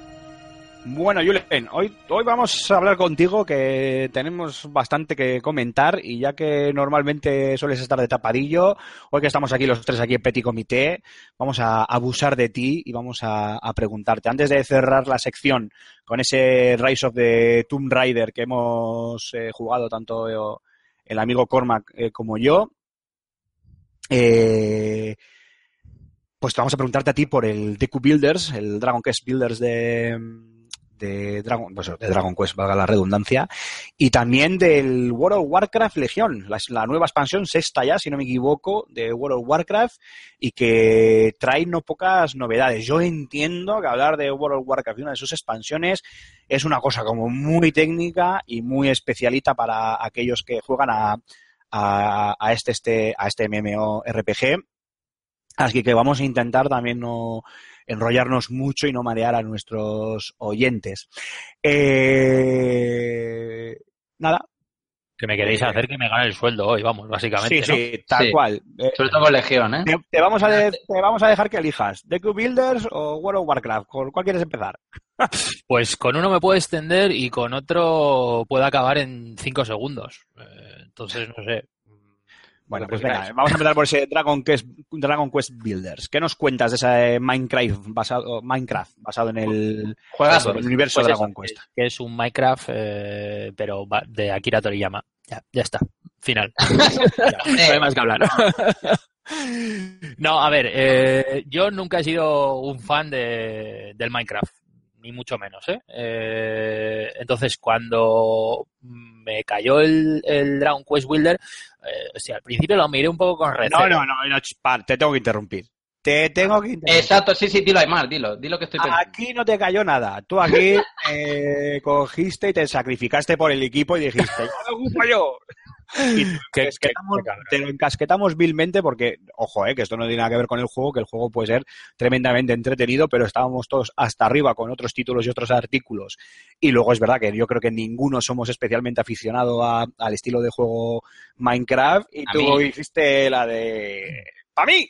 Hombre, a mí me llamaba, me llamaba por el hecho de ser de Toriyama, ¿eh? O sea, Correcto, ahí firmo debajo. porque he jugado algún he jugado algún Dragon Quest en, en la en la 3DS y, y me llama la atención Eh, no tanto el modo de juego Minecraft eh, pero bueno eh, hablando un poco de- del tema del título eh, tengo pendiente hacer la hacer la, la crítica eh, a ver si a lo largo de esta semana la, podemos tener puesta en la web eh, para que también nuestros oyentes puedan contrastar un poco pues lo que aquí hablemos y, lo que ellos mismos hayan podido, si han, si ha tenido el, el gusto de probar el juego. A ver, ¿es un Minecraft al uso? Sí, evidentemente es mucho más bonito, básicamente porque gráficamente es, eh, es eh, bas- bastante más... eh, bastante más técnico eh, que, que- que el gráfico pixelado de, de- del Minecraft. Eh, es de la franquicia Toriyama, eh, bueno, de la franquicia, de, de, es de la saga de, Toriyama, que mucha gente lo conocerá por ser el creador de Dragon Ball, Entre otros. Pero bueno, el más afamado eh, será ese, ese Dragon Ball. Eh, en principio, tú eres eh, el constructor legendario eh, del que todas las ver, leyendas espera hablan. Julen, Julen, Toriyama, eh, que es el que es el que hace el, el arte, es el que hace los diseños del- de los personajes y del mundo y demás. Sí, bueno, sí, el Los dibujante. Sí. desarrolladores son level 5. Sí, no, coño. Hombre, Toriyama no le veo desarrollando videojuegos a estas alturas, pero, pero sí, bien, bien apuntado. Sí, es, sí, Pues es sí. el, es el, Sí, el porque encargado Toriyama tiene unos, unos añitos, ¿no? Y momento off topic. Pues, pues, hombre, Dragon Ball ya lleva lo suyo, o sea que... Y no sería con lo primero con lo que empezaría. 61 años tiene. 61 años. Sí, estoy aquí ahí mirando. Más, más joven de lo que pensaba entonces. El señor Google me lo está. Me lo está chivando. Wikipedia no. Sí. Eh, vale, eso, y nada, bueno, sin más, eh, eres el, el constructor de la leyenda, ¿vale? Eh, se trata de reconstruir Canteria, que es una, una ciudad que en el pasado quedó destruida y los humanos pierden la capacidad de construir, es decir, no, no saben construir nada. Eh, no me preguntes por qué, porque eso tampoco lo he entendido muy bien. Ellos Ah, no saben Vamos, construir si nada. no vas en España, explicas. le sale lo mismo. Sí, literal. Y, bueno, eh, se, se trata de, de poco a poco ir eh, construyendo, construyendo mediante misiones más, más que otra cosa. Eh, te empezarán a dar recetas para construir pues eh, fogones, mesas, eh, una, una mesa de, de tornero, un, un horno, y mediante recoger materiales, piedras, eh, cobre, eh, maderas, eh, y, y de, bueno, y, demás y demás cosas que, que te van a ir dando o bien los, los NPCs o bien bichos que al matarlos te, darán esos materiales vas a ir construyendo poco a poco y reconstruyendo esa, esa ciudad canteria eh, para, para bueno al final ir, ir evolucionando ir evolucionando un poco Mm, Oye, una pregunta, Julen. Eh, desde mi total ignorancia, a mí el fenómeno Minecraft no me... no- ha, ha pasado de refilón por mi vida. Eh, ¿Minecraft tiene modo historia? Porque veo que este sí. Eh, No, pues, no, Dragon, no, Minecraft no tiene, no tiene modo historia. El que tiene modo historia eh, hicieron el Mi- Minecraft eh, modo historia, que lo hizo. Sí, ya, pero bueno, esa es, el- esa es la aventura gráfica de... Pero no, de- no, de- no, no. Esos, esos son capaces de hacerte una aventura gráfica de una partida de mus. Sí, sí, pero, básicamente. Pero no, no, no, estos no, no, no, eh, el Minecraft no tiene modo historia. Este sí, es la diferencia mm, fundamental que hay entre, entre los Bueno, dos. Que y al- que el Minecraft eh, se basa en, en multijugador más que otra cosa, en servidores y multijugador, y eh, este al menos no, no, no tiene. O Sí, sea, no tiene no modo tiene- multijugador, vamos. Ah, vale, vale. Vale, O correcto. sea, es Vale, la sí. experiencia en Minecraft, eh, pero en modo historia. Vale, y, jo, pero eso no, no, no puede hacer, pregunto de- también desde la ignorancia completa que tengo yo encima, ¿eh? Eh, eso no puede hacer también que, que el juego pierda, no te voy a decir ya duración, porque tú puedes hacer un, juego pues prácticamente tan largo como a ti te dé la, la gana, pero me refiero, claro, que Minecraft tiene un, que eso ya lo conocía, ¿no? El componente multijugador pues tan característico del, del título y que es parte de sus pilares más allá del, simplismo y del tema de la, de la construcción, de jugar a- a jugar con más gente a una especie de, de Lego sencillo pero con múltiples opciones y la capacidad de hacer un montón de, de cosas. El hecho de quitarle el multijugador no va en contra, no es un punto negativo en contra del juego.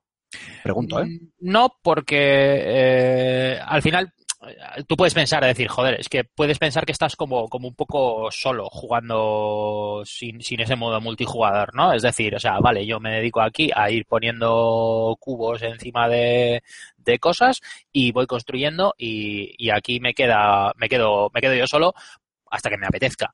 Eh, a medida que vas construyendo y vas evolucionando la ciudad, eh, empiezas a recibir ataques de NPCs, ¿vale? Eh, con lo cual puedes suplir un poco ese, ese modo multijugador, de- porque al final eh, te atacan por la noche, te destrozan media ciudad y al día siguiente te tienes que dedicarte otra vez a, a reconstruir lo que ya habías construido.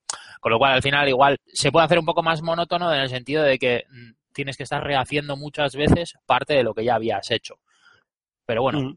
Tampoco tengo tampoco tenía esa ¿no? sensación, sí, repetitivo, pero tampoco tenía esa sensación de, de necesitar el componente eh, multijugador, ¿eh? Tam- no. No, es que, claro, es que, eh, a ver, lo que aporta, por cierto, una cosa, antes me he equivocado, he dicho Level 5 y no es Level 5, es Square Enix, desarrollador, coño, que se me ha ido un poco la pinza.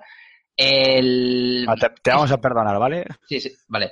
Eh, Porque, porque eres un periodista de pacotilla. eh, exacto, mm, soy Kiko Rivera. Eh, eh, eh, pero al menos no, al menos no me he metido, no me he metido autotune cuando canto en la ducha. Eh, eh, a este, digamos, mm, Minecraft se le añade un poco eh, lo que es el componente, entre comillas, magia de la historia de la ambientación RPG, ¿no? JRPG, que es lo que caracteriza a los, a los Dragon Quest. Al final de cuentas, la historia es, no, esto no es spoiler, eh, todo de, de avances y de vídeos y demás, de devolverle un poco la luz, ¿no? Al, al- Eso es, sí. A ver, el modo historia te pone, eh, creo que es eh, en el final, no sé de cuál de ellos, ¿eh? de uno de los juegos de, de Dragon Quest. Eh, ese- esa- en uno de los juegos de Dragon Quest la historia acaba, acaba, acaba de esa manera. Es decir, eh, se destruye la ciudad eh, y los humanos eh, pierden esa habilidad de, de poder construir. Entonces, este Dragon Quest Builder retoma un poco esa línea argumental para luego verdaderamente hacer un, un juego un poco más diferente. Con ese componente, sí, con ese componente RPG, al final que te va, mediante las misiones que te va poniendo, evidentemente, pues te va, te va desarrollando un poco la historia. Por ahí, va el tiro. Correcto. Pues sí. No sé si tenéis alguna duda más.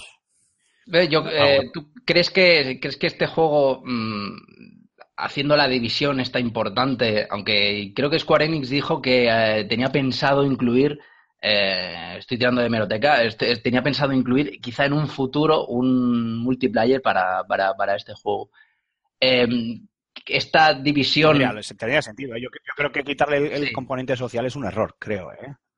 puede atraer más al nicho, eh, al jugador, nicho más mm, que tire más por lo oriental, que no a lo atraerle más a este género, ¿no? Que es- estamos más acostumbrados los occidentales con el tema Minecraft, Terraria, estas cosas.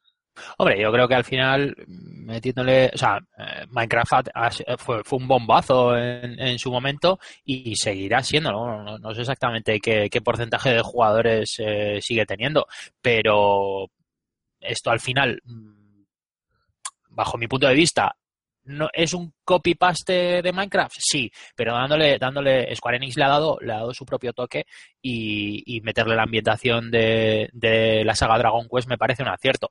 Lógicamente, si le añades un multijugador, pues evidentemente el juego eh, va, va a engrandecerse y aumentará el, el nicho de jugadores, pues seguro. El, el que igual a primeras eh, eh, haya, haya apartado este juego, porque ha dicho ya, es que tiene modo historia, sí, pero es que si no tengo multijugador eh, para meterme con más gente o, para construir un poco más, yo que sé, una ciudad. En, en Minecraft se vio que, que había reconstrucciones de las ciudades de Juego de Tronos. Pues, pues igual al final si a esto le metes algo parecido, pues evidentemente el jugador ese que, que a primera vista ha decidido pasar del juego porque solo tenía ese modo historia, pues igual sí que le atraes. Podría ser una buena opción mediante, mediante un update meter, meter algo de multijugador. Pues sí. Estaría bien. Correcto. Me parece muy bien. Pues ya está.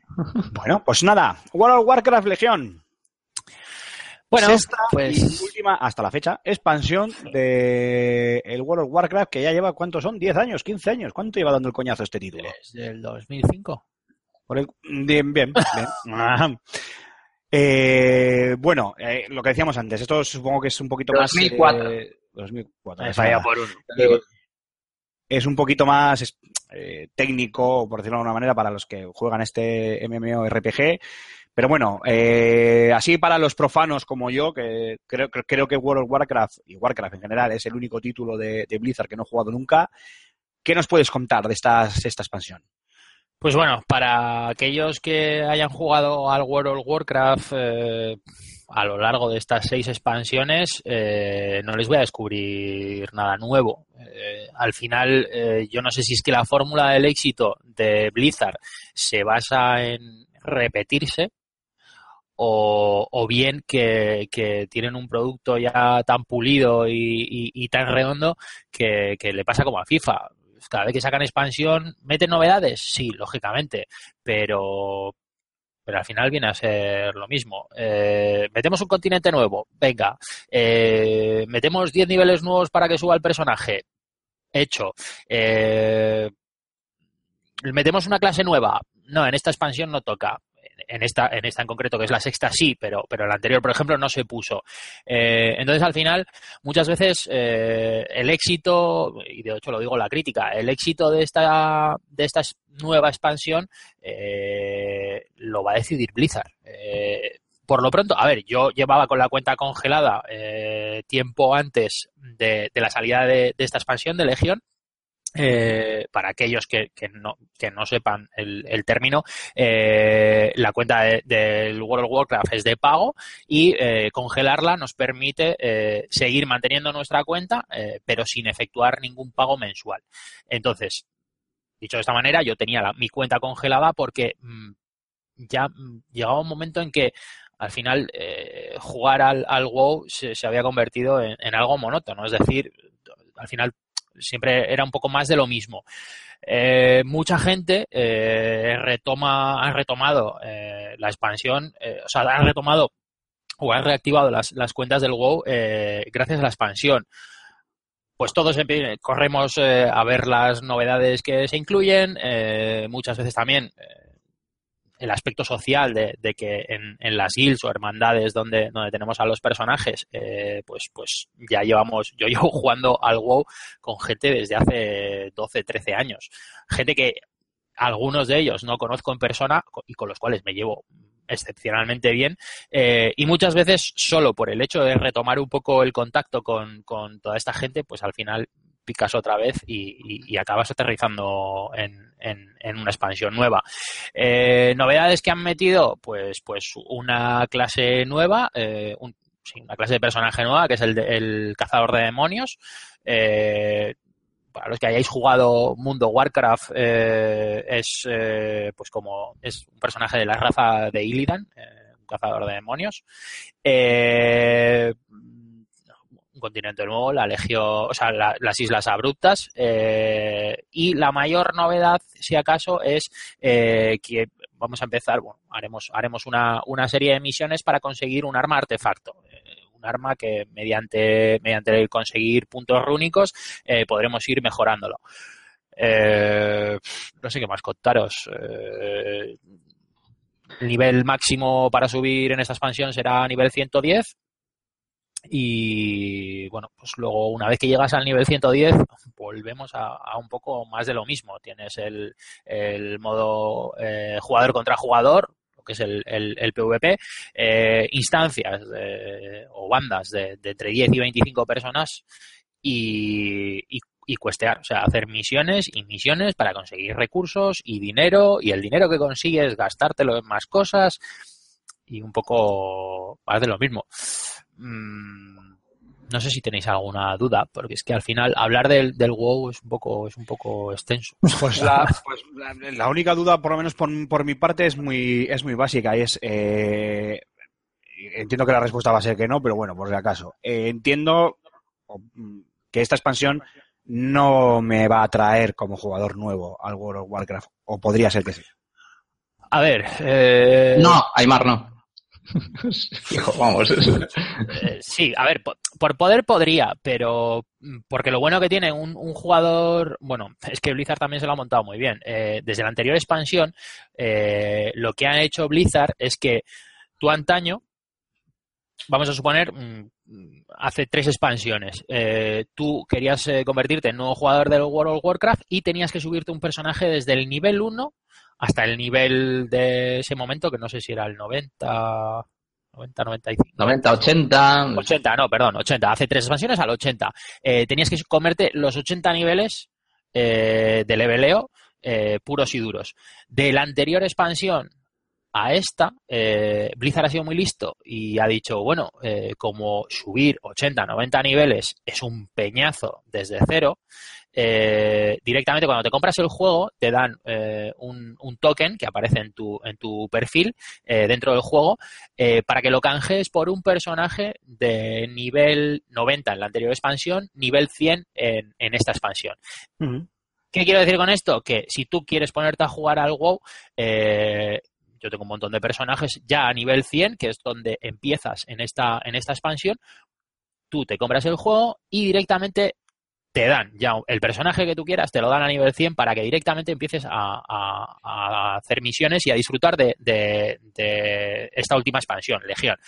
Con lo cual, al final, Blizzard eh, está cada vez más eh, por la labor de ayudar a que a atraer nuevos nuevos jugadores, lógicamente, porque si bien es cierto que hace Pero tres eso no le quitaría, pero- claro. no le quita la gracia. Claro, es que te pierdes el raideo de, la, de las misiones, que es una de las cosas que yo, al menos en, la, en Vanilla y en Burning Crusade, veía más potentes del juego de WoW y además que es que estás metiendo directamente al, al novato en las, es. en las mazmorras y en el PvP con los pros que llevan jugando 10 años, ¿sabes? Eso es, eso es lo que pasó hace eh, dos expansiones. La primera vez que pusieron esto, a ver, los que llevamos ya tiempo jugando, eh, pues evidentemente sabemos manejar nuestros personajes. Eh, eres consciente de qué, qué hace cada habilidad y en qué momento muchas veces tienes que usar esas habilidades. Es decir, ya tienes una, una cierta experiencia.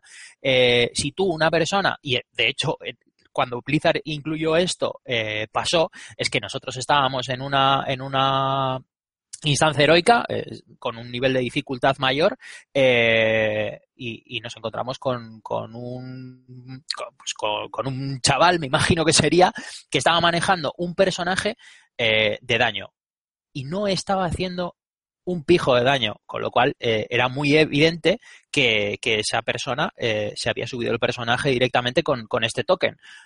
Eh, entonces, claro, eh, a Blizzard se le ha presentado ahí esa, esa controversia porque muchos jugadores nos hemos quejado, hemos dicho, oye, yo no voy a estar perdiendo aquí mi tiempo eh, cuando esta persona ah, directamente se ha subido un personaje a nivel máximo y no sabe ni manejarlo. ¿Qué ha hecho Blizzard en esta expansión? Simplificar el manejo de los personajes. Es decir, ahora mismo cualquier jugador que haya tocado, eh, que no haya tocado el WoW en, en, en la vida, En su vida, en su vida, como yo, sí, eh, sí. 10 minutos sabe manejar con mayor o menor solvencia cualquier clase de, de- de personaje del WoW. Que quede bien Y- claro, que quede bien claro, ¿eh?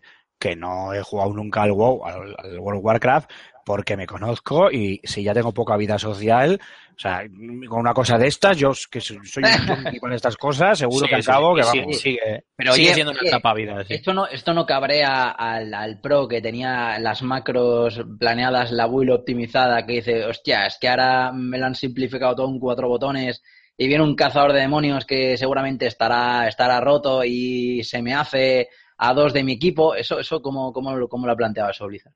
Hombre, a ver, eh, el, el simplificar eh, el, el manejo de los personajes, evidentemente a, a los más veteranos nos ha molestado porque ha suprimido, eh, verdaderamente no es que digas, no, es que ha simplificado, no, tampoco sabría decirte cómo, de qué manera podrían haberlo hecho, eh, pero lo que han hecho es directamente quitar habilidades. Es decir, o sea, hay habilidades no que, que antiguamente tenían los personajes que le daban una, una especie de, característica especial a, las diferentes clases, eh, directamente las han quitado. Es decir, ahora mismo para pegar tienes cuatro botones, eh, otras dos habilidades de mitigación de daño eh, y, poco más. A ver, simplificándolo mucho, que lo, estoy resumiendo así un poco bastante. Para el jugador nuevo que no ha tocado un personaje en su vida, jo, pues es una delicia, porque dice, joder, o sea, estoy al nivel de gente que lleva aquí 10 años aporreando cuatro botones. Pues está, pues bueno, está funcionando, está funcionando porque eh, en Twitch es de los streamings que se mantiene siempre, del nivel de streaming por número de espectadores que más alto se mantienen durante toda la semana. Y eso, eso es bastante. Creo que de, la- Hombre, uno de los, juegos más, de los videojuegos más jugados no es League of Legends, no es CSGO, pero, pero va por ahí, ¿eh? Pero es que el huevo es la gallina de los huevos de oro de Blizzard. Es, es así. Y, y da igual. O sea, nadie le va a quitar su, su pastelazo porque, porque en ese sentido es el rey. Y el resto ya puede hacer. Y verdaderamente es una fórmula que no, no es, no es que esté agotada, ni mucho menos. Pero, pero tampoco te creas tú que innova gran manera. A ver, sí, te meten ciertas novedades, pero el pelotazo que pegó Blizzard con el WoW allá por el 2004 que has dicho tú, eh, fue brutal.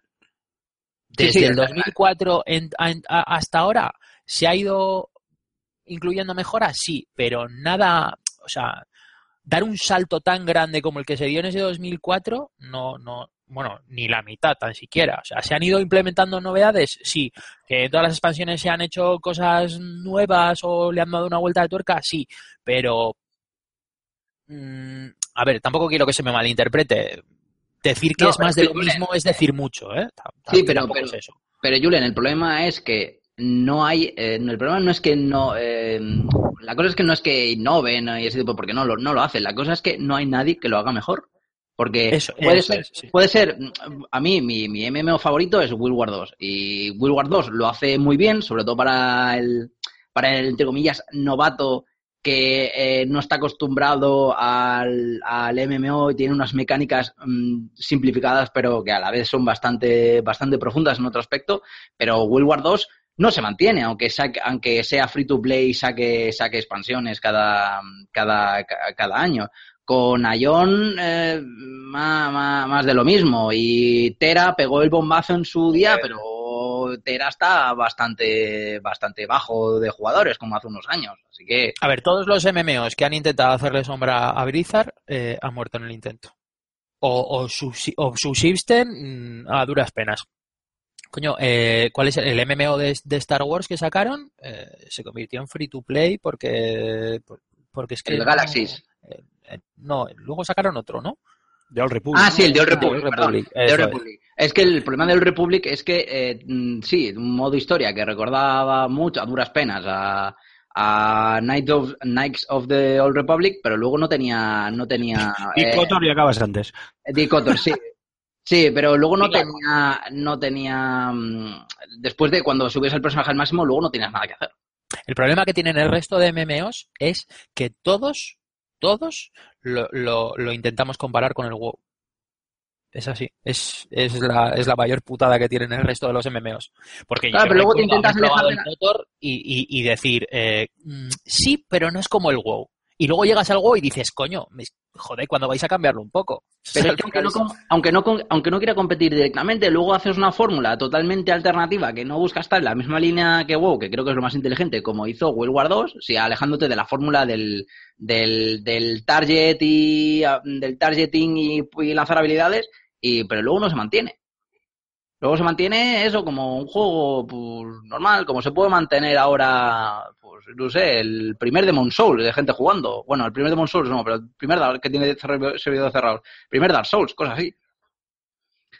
Lo que no sé es eh, cuántos jugadores tiene a día de hoy el, el WoW. No lo sé, eso lo puedes consultar, ¿eh? En su día, en su día que tenía 5 millones, una cosa así, o no sé, eh, estoy hablando así como tirándome a la piscina, pero no sé, era una burrada. Sí, hoy no pero, tantos. pero vamos, o sea, que nadie tenía. los compare con los con los casi eh, treinta y pico millones de jugadores que tiene ahora LOL, porque en su época tener 7, 8 millones de jugadores como tenía WoW eh, era, era petarlo. ¿Sabes? Y, era, y era top 1. Básicamente, el WoW Killer, el WoW Killer ha sido un MOBA. Sido El tema, es que, el tema es que de Blizzard desde el 2015 ya no reporta el número de suscriptores a World of Warcraft. Ah, vale. Las últimas informaciones, que son agosto de 2015, hablaban de 5,6 millones de suscriptores. Si estoy hablando correctamente. ¿eh? Sí, después del bajonazo. Y ahí que estoy viendo, la- Legión ha vendido 3,3 millones de copias el día de lanzamiento. Claro, es que es Blizzard. Día, ¿no? es que no hay otra. Y en el 2010, en ese momento había 12 millones de cuentas activas. En el 2010, ¿vale? 2010 O sea, que fue que- of the King o Catalyst. Catalyst, ¿no? Ah, Ahí, luego, Catalyst, pegó, Catalyst. luego pegó el bajonazo, salió la Pandarian, que no la compró nadie. Ojo, la pandaria. Sí, es verdad, la de los pandas, chaval. La de los Sí, la de pandas. los y pandas. no sé si hubo otra antes o. Muy defenestrada para mi gusto, pero bueno, a mí Sí, yo creo sí. que lo mejor que hicieron fue meter la clase héroe de- del monje. Vamos, me parece, me pareció brutalísima. Sí, y ahora con esto está, parece que resurgiendo, ¿no? Eh, Sí, pero a ver, o sea, Las es que cenizas. 3,3 millones de, de copias el día de lanzamiento, hostia, pues mira, ya, ya solo con los que lo han comprado ya tienes 3,3 millones de, de personas, de jugando. jugadores. sí, sí. Ma- ponle luego los que lo hayan comprado algo más tarde. O sea, Mal, mal, mal no está, ¿eh? Para no, nada. no, no, no, ni mucho menos, vamos, ni mucho menos. ¿O ¿Cuántos, ¿Cuántos firmarían unas cifras así? Madre mía. Sí, sí, sí, vamos, el día de lanzamiento, pues, pues telita. No sé, a ver, al final, eh, ¿sigue siendo más de lo mismo? Sí, pero, pero bueno, tiene contenido. Y, y al final es lo que he empezado diciendo. la, la- al la- la principio. pregunta definitiva, Julen, es ¿innova lo suficiente como para atraer nuevos jugadores y mantener a los, a los asiduos? Sí, yo creo que al final, a ver, eh, atrae, sí. Eh, ¿Te mantendrá mucho o poco tiempo? Pues eso es lo que tendrá que decidir Blizzard.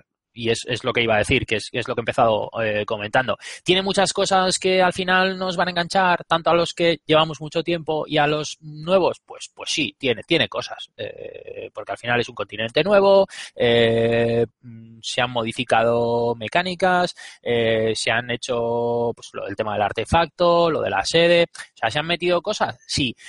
Ahora bien, ¿Cuánto va a querer extenderlo Blizzard? Pues, pues es que eso es lo que dependerá de ellos, porque si no me metes un parche hasta dentro de siete meses, pues el contenido, evidentemente el contenido del WoW es muy denso. Eh, tienes personajes, puedes subirte un montón de personajes eh, y una vez que llegas al nivel máximo tienes una serie de cosas eh, por hacer. Pues tienes que hacer X misiones eh, para conseguir ciertas reputaciones para poder acceder a mejores ítems o eh, a, a prepararte para poder entrar en, en instancias o en, o en, o en bandas eh, más, cada vez más difíciles.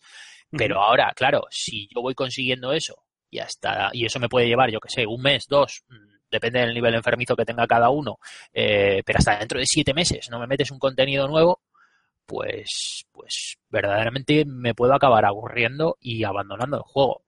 Por eso esos 3,3 millones de copias del día de lanzamiento, pues sí, está muy bien, pero ¿cuánto vas a conseguir mantener dentro de seis meses? Eso es un poco... Pues supongo que dentro de seis meses podremos volver a hablar de- del tema, a ver qué, qué ha conseguido hacer eh, Blizzard. Si, si Blizzard da cifras, lo hablaremos. Eh, eh, Mark, voy contigo. Rise of the Tomb, Rise of the Tomb Raider, edición 20 aniversario. Eh, lo primero, ¿habías jugado ya al juego en sí, al Rise of the Tomb Raider? ¿O En tu casa y contigo. En tu casa y ¿Sí? contigo. ¿Te acuerdas? Sí, sí. Estuve como una un, cosa de una hora y pico jugando en, en tu Xbox One. Sí, sí. En tu casa y contigo, eso suena muy mal. Exacto. Muy mal. y la No, lo que pasa es que eres un Yo celoso. si queréis os dejo solos, ¿eh? Ah, yo que eres un celosón. Ay, tonto. Eh, vale, y por aparte de aquello, no volviste a jugarlo hasta ahora, ¿no? No.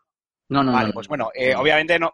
A ver, vamos a hablar específicamente, y esto hay que aclararlo bien a los oyentes, de la, esta edición 20 aniversario, que para que nos entendamos es la, eh, eh, la versión de Rise of the Tomb Raider que llega a PlayStation 4, también a PC, por cierto, y que trae eh, todo el contenido extra lanzado, todos los DLCs lanzados hasta la, hasta la fecha para el juego, así como, especialmente en la versión de, de PlayStation 4, nuevos añadidos bastante interesantes. Pero antes de, de que os los comente, pues ya que tú te has jugado al juego, no hace falta que te me enrolles con una review. El título ya tiene más de un año y el que quiere una review tiene una muy bonita en fsgamer.com escrita por José Carlos Castillo. Pero oye, cuéntanos un poco qué te ha parecido el título, si te ha gustado, no te ha gustado, eh, si preferiste el primer reboot, el primer Tomb Raider o si este le va a la zaga, ¿qué te ha parecido? A ver, eh, en cuestión del juego en sí, la aventura, eh, no los añadidos, a mí la primera mitad del juego me ha parecido bastante floja. Pero luego me ha parecido que la, se- la segunda mitad sí que es verdad que arranca, arranca un poco en cuanto a, a juego, ¿no? En, en- en todo, todo lo que tiene que, to- todo lo que tiene que, que- que llevar. Eh, tema de historia, tema de jugabilidad, tema de mecánicas y demás. En el tema de la revisión, que la verdad es que venía con una, con una edición bastante, bastante bonita, ¿eh? con una, con una edición, con un libro de, de arte, De arte, haciendo, sí, sí, haciendo de, de carátula con una barjita de cartas, bastante chula. Me gustaría hablar tanto de lo que trae nuevo Bueno, como pero de eso- lo que no trae. La baraja de cartas es si lo comprabas en un comercio específico. Ah, bueno, pues entonces, entonces solo para mí. Eh, pues me gustaría hablar también de lo que no, de lo que trae y de lo que no, de lo que no trae. Eh, Vale, quieto parado, quieto parado, no te me lances, que yo te hago una pregunta y tú te me vas por peteneras, ¿eh? Ah, vale. Te he preguntado el título, el Vale, juego. vale, ¿qué vale. te ha parecido? A mí eh, me gustó más la primera parte. Me gustó más el primer. El Reboot, primer, sí, sí, sí, el primer reboot. A pesar de que no son juegos que realmente lleguen a, a encandilarme, yo sigo fan de sí, Lara, fan de. Lara, pero de los de los Lara clásicos, la verdad es que mm, a mí el o, eh, volverla más, más Uncharted, porque es lo que prácticamente han hecho, y quitarle un poquito magia de las tumbas, las cosillas sobrenaturales y puzzles y demás, y que quitar prácticamente todos los animales y que los principalmente los enemigos sean hombres, no, no me hace mucha gracia. Pero sí que es verdad que como juego sí que son, son, son, son bastante buenos juegos. Me, me gustó más la primera parte, este me ha resultado un poquito más cansina. Ay, Quizá creo que eh, no había, no hay misiones secundarias que me pare, además de de las tumbas estas opcionales, que me parece lo mejor del juego, eh, las misiones secundarias no me parece, no me parece algo muy atractivo. Me parece muy coñazo el tema que tener que estar recolectando cosas como si fuese un Far Cry, ¿no? Es una especie de intento de sandbox, no sandbox, ¿no? Que no parece que le sienta bien de- de- del todo, al menos en mi opinión. En el primer problema que le achaco yo a, este a estos Tomb Raider, sobre todo a este segundo, es que creo que es un juego que está, si te fijas mucho en los escenarios y demás, está diseñado para que operes con las coberturas, pero creo que las coberturas son eh, un problema. Creo que las coberturas están... La, mecánica de, cubrirte y avanzar por las coberturas y tener que estar moviéndote por el escenario, creo que, creo que está mal hecha. Está mal hecha. Tengo he tenido muchísimos problemas a, la hora de, afrontar bien la- las situaciones, de que Lara se cubra y no se me descubra o no se me salga, o porque durante los combates, porque creo que el juego, y tanto el anterior, o imagino que sí, y este, que, que hay muchos, que hay muchos problemillas técnicos y, bugs que no ha solucionado, eh, creo que eh, el juego, pues, me- jugablemente, a nivel de mecánicas y demás, no me llega, no, no llega a conocer, no llega a ser a lo mejor tan, tan pulido como puede haber sido Uncharted 4 o como los últimos, los últimos Gears of War. Creo que en, esas, en ese aspecto tiene que, tiene que corregir bastante. Creo que intenta coger mucho de, mm, varios juegos, pero que no acaba de, encontrar su fórmula. He tenido fallos de que eh, los enemigos, bugs de que los enemigos aparecen y desaparecen en sitios, de que las balas atraviesan las paredes, de, que me sale a lo mejor una bala de- de- de- del quinto piño, de, que se me sale, Lara se sale de la, se sale de las coberturas y me matan por eso, no sé, cosas muy, muy extrañas que con otros títulos no, no me han pasado. No es que vaya yo de pro ni nada por el estilo, pero sí que es verdad que a lo mejor jugar en dificultades muy altas, que como suelo jugar los, los videojuegos, este tipo de problemas mm, puede acabar eh, llevándote, puede acabar eh, llegándote a frustrar, ¿no? Que es lo que me ha pasado muchas veces. Y creo que son fallitos que ya a estas alturas, no sé, Crystal Dynamics tenía que, que me han sido mis impresiones, ¿eh? Luego, porque luego yo he estado leyendo por ahí demás que- críticas y de, de otros medios y parece que, bueno, que, que nadie que nadie se fija, nadie, na- nadie ha tenido estos mismos problemas. Yo no sé si la gente juega de forma diferente a mí o no, pero yo por el tema de las coberturas, la verdad es que lo veo un problema importante. Y bueno, no sé si tú, eh, Aymar, has tenido, has tenido el mismo problema. Entrada que no hay un botón para cubrirte. Vamos, yo es que ni de lejos. es cierto que me resulta un título con un control un tanto, a veces, mm, dificilillo el control, ¿sabes? Me... A veces sí que noto cierta tosquedad, pero nada más, ¿sabes? Y nada que no sea, que me lo haga injugable, ni mucho menos, por supuesto. Y de lo que has comentado tú, vamos, ni la mitad de la mitad. Pero bueno, dicho esto, que yo quería tu opinión, que está bien que tú también la, la des y que les pegues el tirón de orejas a Crystal Dynamics para que solucionen. Señores de Crystal Dynamics, ya han tomado nota, ¿no? Pues para el próximo Tomb Raider ya saben. Eh, pero dicho esto, versión 20 aniversario, que es la que vamos a hablar hoy, novedades que trae. Lo voy a decir un poquito así de memoria. Trae un libro de arte, eh, como tú bien has comentado, con ilustraciones de, de Lara. Y Muy luego, eh, sí, muy chulo, está muy bien. Y luego, así como novedades más importantes, tiene el modo aguante, eh, que es una especie de modo supervivencia en los bosques de Siberia, que puedes jugar en cooperativo con un amiguete. Eh, y el gran añadido, que, bueno, aparte de todos los DLCs, como el de Baba Yaga y demás, los aspectos de Lara, uno nuevo con arma incluido basado en Tomb Raider eh, 3 y sobre todo el más importante yo creo que es el de Lazos de Sangre, que es una nueva expansión, bueno, expansión, DLC o bueno, añadido jugable en donde recorrer la mansión Croft mientras vamos descubriendo muchos aspectos de la infancia de Lara, buscamos a la vez eh, pruebas de, bueno, pues de, la propiedad de la misma, ¿no? De que, de que la mansión es nuestra, nos pertenece y así no nos puedan desahuciar. Eh, este añadido tiene un segundo modo de juego eh, típico zombies, no hay mucho más que, que comentar. eh, pues bueno, para aguantar oleadas y oleadas y oleadas y matar a nuestros putefracto- putefractos amigos. Y sobre todo, el mayor añadido, la versión así más, bueno, la novedad más eh, importante es que este modo se puede jugar con las PlayStation VR. Aquí el título cambia, ahora me darás tu opinión, Cormac, pero aquí el título cambia, ya deja de ser eh, el título de acción y aventura que todos conocemos para convertirse prácticamente en una especie de room escape donde tenemos que explorar la mansión, eh, leer documentos, escuchar eh, cintas grabadas, buscar en mapas, eh, en, en puertas secretas de la mansión, recovecos, cajones, etcétera, etcétera. Y bueno, pues lo dicho, ¿no? Ir descubriendo eh, cosas, partes de la vida de, de la infancia, de, más que de la vida, de la infancia de Lara, mientras Sí. intentamos averiguar eso, ¿no? Que, bueno, averiguar, eh, intentamos demostrar que, que, que la casa nos pertenece y que es, y que es nuestra para que no nos desahucien. Pues sí, Eh, la verdad es que. No, voy a añadir un poquito más de. Sí, eh, la verdad Sí, bueno, es que. te iba, te iba a decir, que no me has dejado terminar, que he dicho esto, querido Corman, me dieses tu opinión, especialmente sobre este lazos de sangre y el modo cooperativo, si has podido probarlo, que creo que son los añadidos más importantes del título. Sí, la verdad es que eh, lo de los contenidos adicionales creo que es un acierto. Eh, Sony le ha dado un poco la vuelta ¿no? al tema de, que la- el juego era exclusivo de, Xbox One. Creo que esta es la mejor edición, ¿no? Como tú comentabas en el en, el, en las videos impresiones ¿no? que hiciste la- para la web. Eh, esta es la mejor edición. Los añadidos son, son bastante buenos y bastante. eh, Perdóname, Corma, vamos a hacer un poco de autobombo y para aquel que quiera, tienen un gameplay de lazos de sangre de unos 8 o 9 minutos en el canal de YouTube de, de FS Gamer, donde, bueno, ahí doy un poco la- mis impresiones y donde la gente puede probarlo si quiere. Perdona, Corma, dale. Eh, exacto. Para los que no tenían una Xbox One y no pudieron disfrutar del título, creo que es, mm, vamos, mm, una buena oportunidad para, para tenerlo, a pesar de que, bueno, a mí me toca la versión mala.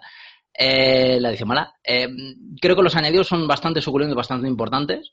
Es más, nada más en coger y meter el juego, aparte de parches, mm, tienes que abrir un montón de cosas y de regalos y de créditos que te dan, bueno, el tema, tema de las cartas ¿no? Parece que los extras funcionan con una, con, como, con una especie de cartas que te dan unas, que te dan, te van dando bonificaciones y modificaciones del, de- del juego de Lara, no solo de los trajes, sino también de las, de las habilidades, ¿no? Para hacerlo un poquito más ameno, más, más divertido. Y creo que tanto el, el juego, el juego cooperativo, ¿no? Que es bastante, es bastante divertido. Eh, los zombies, que zombies nos gustan a todos y si A mí no, estoy hasta los huevos de los zombies, tío. A mí ya, Vale. es que ya meter, meter zombies en cualquier juego y porque sí, a mí ahí, a ver, que está muy bien porque es un añadido, con lo cual con no jugarlo me vale, pero a mí ya me cansa, eh, honestamente. Exacto, pues eso, pues si quieres jugar los juegas y si no, no, y no hay ningún problema porque tienes mucho más, más, con- es lo bueno, más sí, contenido. El DLC que quiero destacar, el de Baba Yaga, la misión está muy chula. ¿Vale? Está muy chula. No tiene nada que te... Además, mm, la tienes en, en vamos, en mitad de, de- de la partida, llegas a un punto en el que la, la puedes la puedes hacer. Es bastante, es bastante fácil. Y eh, es totalmente diferente a las misiones normales del- del- juego. Te saca un poco, un poco ¿no? de lo que es el- la monotonía ¿no? de las mismas misiones una y otra vez, una cosa un poco diferente, así que la verdad es que mm, a mí me gustó bastante, ¿no? Resultó un, un soplo de, de aire fresco, un añadido así. Y lo más importante es la, lo que tú has comentado, son las misiones de eso, de, de lazos de sangre, ¿no? De la mansión Croft, que es, coges las mecánicas del mismo juego y haces una aventura gráfica. Que a mí la verdad es que me parece, haces un, un RuneScape, como has comentado, ¿no? Que a mí Sí, la verdad bueno, es es que me que parece- básicamente más amplio y más sencillo en cuanto a puzzles, pero es Sí. eso. Sí, sí, la verdad es que a mí me, ha sorprendido y me ha entretenido mucho, mu- mucho jugarlo y, me ha gustado. ¿eh? Creo que, es algo que, que- hay, que hay que hacerse eh, sí o sí y que acompaña perfectamente el- al, juego completo. Tampoco quiero meterme en detalles en el tema de la, de la historia, pero es lo que ha jugado, es lo que ha dicho, lo que ha dicho Aymar. O sea, no tienes tanta, es mucho más de mm, buscar cosas, de si no encuentras una cosa en una habitación, buscarla en otra. Los puzzles son, sen- son sencillitos, pero Sí, bueno, son sencillitos, sí, sí, la verdad es que está, está bastante chulo, está bastante entretenido. Si os gusta el tema de Lara, Croft y demás, el- las, man- las mansiones de, de Croft han sido algo icónicos, ¿no? En prácticamente casi todos los juegos de, de, de, de- de Tomb Raider, así que aquí no podía faltar y esto es un acierto. Vale, eh, voy a aprovechar el programa para eh, confirmar algo que yo no, no comento en el, en el vídeo ni tampoco en el, en el texto que lo, que lo acompaña en fsgamer.com y que también es importante. Y es que es cierto que Rise of the Tomb Raider llegó, pues yo creo que ya hace un año, ¿no? Exactamente, más o menos. Sí, a Xbox One. Y que ahora nos llega esta edición 20 aniversario para PlayStation 4 y también para, para Windows con todos los contenidos, más eh, lazos de sangre, que además se puede jugar con PlayStation VR en el caso de, pues, de la consola sobremesa de Sony y de tener las, las gafas de realidad virtual. Pero, importante, para aquellos que no hayan jugado que no jugasen, poseedores de una Xbox One que no jugasen Rise of the Tomb Raider en su momento, la edición 20 aniversario también ha llegado a Xbox One, que esto es cierto que no lo comento ni en el vídeo ni en el texto, y yo creo que también es importante. Además, de hecho, ahora está de oferta y al precio de lo que vale el juego normal, tienes la edición 20, 20 aniversario, exactamente con todos los mismos eh, contenidos que estamos comentando ahora, incluyendo también el nuevo modo de juego eh, Superviviente Extrema, eh, salvo con la salvedad, o sea, quiero decir, con la salvedad de que la, eh, lazos de sangre obviamente no se puede jugar en, en realidad virtual porque estamos hablando de la consola de, Microsoft, pero creo que es importante también para aquellos que igual eh, en su día no lo jugasen y estén pensando en hacerse con el título, que sepan que, bueno, al, que le valga el, simplemente con el juego, pues porque solo quiere vivir la aventura de, de Lara tal y como se concibió, lo, lo concibió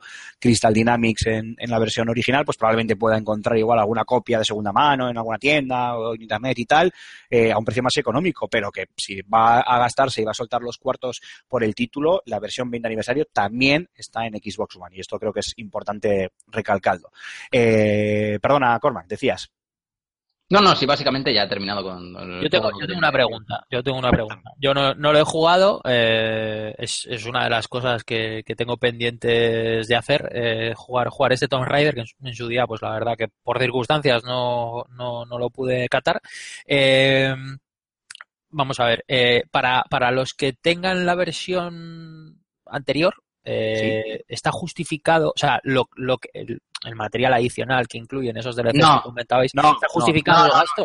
no, No, no, para nada, para nada. para nada. No, no, no, no. Esto es... sea, esto es una buena opción para aquel que, como yo, no lo ha jugado en su momento, ya, ya que lo que tú decías, Eso ¿no? ya que te vas a gastar la pasta, pues me compro, me compro esa edición 20 O sea, es- esta, es- Exacto, es- sí. esta es la opción para A, aquellos que no tienen una Xbox One y estaban esperando a que llegase a PlayStation y PC, que ahora ya lo tienen y lo tienen en esta edición completa, o B, La versión, para- perdona que te interrumpa, la versión de, de Xbox One, eh, la, la del 20 aniversario, Sí. es mm, tiene lo de mierda, no me sale lo de para poder jugarlo en Windows 10, eh, ah, el eh, Play Anywhere.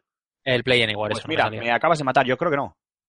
Yo creo que no, pero no te sabría decir. En principio, yo creo que no, ¿eh? Vale, vale. Creo.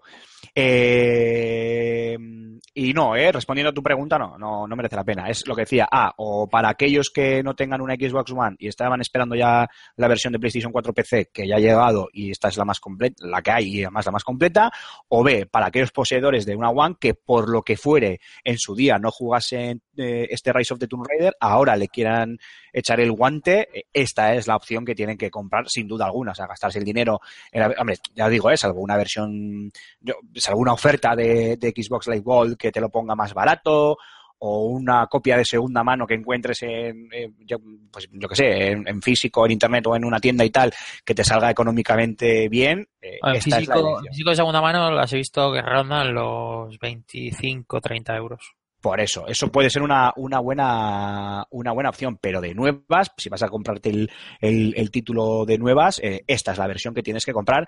Primero porque tienes todos los, aspe- los aspectos, bueno, tienes todos los DLCs y, ahí lo explicas todos. Tienes todos los as- aspectos de, de Lara que puedes ir poniendo en el, en el juego. Vas a poder jugar los, eh, ¿sabes? Ya tienes el pase de temporada, ya tienes, eh, pues por ejemplo, el Templo de la Bruja, Baba Yaga, que antes eh, comentábamos. Eh, vas a tener el modo de zombies, vas a tener un nuevo modo de dificultad, vas a, vas a tener lazos de sangre que lo vas a poder jugar normal y corriente, eh, porque yo, por ejemplo, eh, la versión del gameplay que se ve en, en nuestro canal de YouTube y del que hablo en fsgamer.com es la versión de PlayStation 4. Yo no tengo las PlayStation VR ni ganas siquiera y, y bueno, pues... Que te las preste Rulo, las VR. ¿Eh? Que te las preste Rulo, las VR. Eso, o sea, algún día sale algo que me interese, le diré, Raúl, ven para acá. sí. Pero por lo demás, en principio, no me, no me interesa, sobre todo porque además quiero, quiero saber qué va a pasar con esas también esas Microsoft VR que también han anunciado. O sea que ya veremos, tiempo al tiempo. al tiempo. Pero desde luego, si ya tienes, si por lo que sea ya, ya poses el Race of the Tomb Raider de, de One, el primero que salió, no, esta edición no justifica para nada su compra, ¿eh? Ni aunque seas un mega fanático de, de Lara, ¿no? Yo personalmente no creo que merezca la, la pena. Es más, No, eh, gástate el dinero en, en los DLCs que te interese y, y fuera.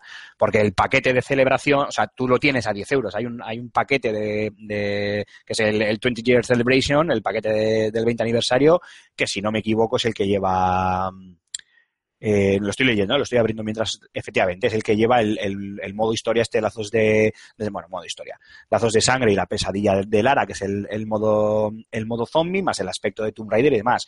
O sea, es decir, te sale más a cuenta gastarte los 10 euros que vale este paquete de, de celebración de los 20 años que, que comprarte la, la edición nueva. Bueno, yo te lo pediría a ti y me saldrá mejor. Y arreglado. Vale. Claro que sí. Eh, Cormac, eh, vuelvo contigo, más que nada para no enrollarme yo con el título, que ya está ahí mi y mi texto. ¿Más cositas que quieras comentar del mismo? ¿Algo que hayas Pues nada más. falta o- Nada más. Ah, bueno, decir una cosa. Decir que eh, para quien no haya jugado ni siquiera a la anterior entrega, yo creo que se puede meter aquí perfectamente, ¿eh? Sin, sin haberse perdido nada, ¿eh? Yo creo que Sí, no, sí, no, sí, sí.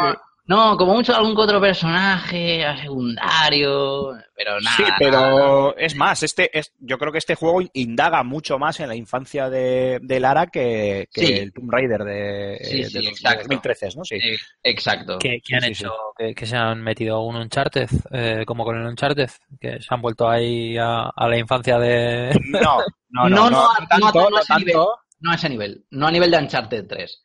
Eh, es más que nada alguna que otro, algún que otro flashback cinemático. Uncharted Sí. 4. Y por 3. cierto, Bueno, simplemente le dan, le dan más peso en la historia pues a la infancia, a, a ciertas partes de la infancia de, de Lara, tienes además el DLC este de lazos de sangre, pues que, que con esto de que tienes que explorar la mansión, pues vas a descubrir un montón de cosas de la infancia de Lara, pero bueno, que es todo para eh, que, que te ayuda simplemente a contextualizar el personaje, el padre de Lara tiene más, mayor peso en, en esta historia y tal, pero vamos, sin hacer spoiler, ¿eh? esto es sin más, ¿eh? no, no estoy Sí. contando nada que sea importante. Eh, y claro, eso no estaba tan presente en, en ese Tomb Raider de, dos- de 2013, que era más un juego de presentación increíble, ¿eh? había un juego de 10, o sea, de los pocos 10 que, que he cascado en, en mi vida. O sea, brutal hasta más no, no poder, pero que yo creo que sirvió más como presentación y aquí ya eh, se indaga un poquito más en, sí, aquí, en el trasfondo y en el contexto de Lara. sí, aquí Lara no para de hablar. O sea, eh, en el otro yo creo que hablaban menos y aquí está todo el rato hablando, tío. Qué pesado. Sí, sí, hay, mucha, hay, hay mucho trasfondo y mucha historia en ese sentido. ¿Alguna cosita más? No, nada más. Bueno, pues si os parece, chavales, vamos a ir cerrando el programa, pero, eh, por supuesto, no podemos hacerlo sin antes escuchar a José Carlos y su firma, que esta semana nos va a hablar de PS4 Pro, la nueva consola o la nueva versión de la consola de sobremesa de Sony que ya va a salir a la, a la venta y, bueno, pues que no está exenta de, de polémica. Así que, como de costumbre, vamos a escucharle.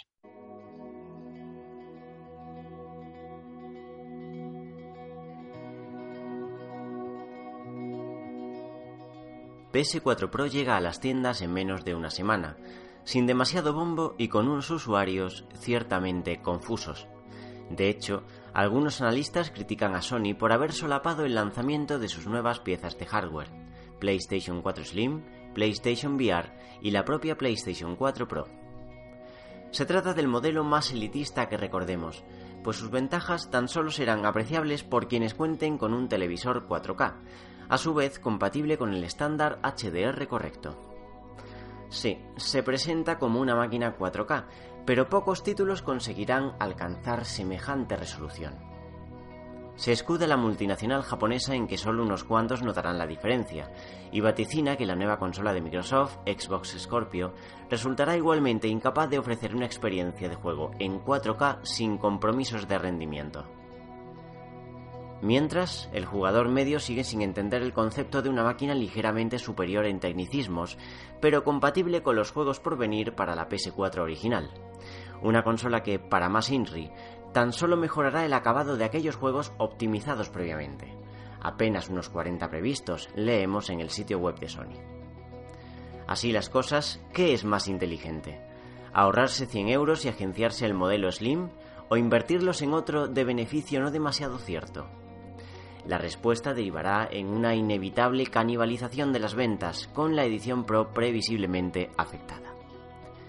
Sea como fuere, PS4 Pro representa un cambio de ciclo en esto del videojuego. Nunca mejor dicho, pues el hardware a 5 o 6 años da paso a un modelo de sobra conocido por los usuarios de compatibles, quienes mantienen sus bibliotecas de juego al precio de cambiar tarjeta gráfica, mucho más costosas que cualquier consola, todo hay que decirlo, cada par de años. También se acabará aquello de insertar un disco y ponerse a jugar, sin antes pasar por los farragosos menús de detalle visual. ¿Conseguirá la industria hacérselo entender a los jugadores menos duchos? Lo averiguaremos durante un 2017 harto interesante.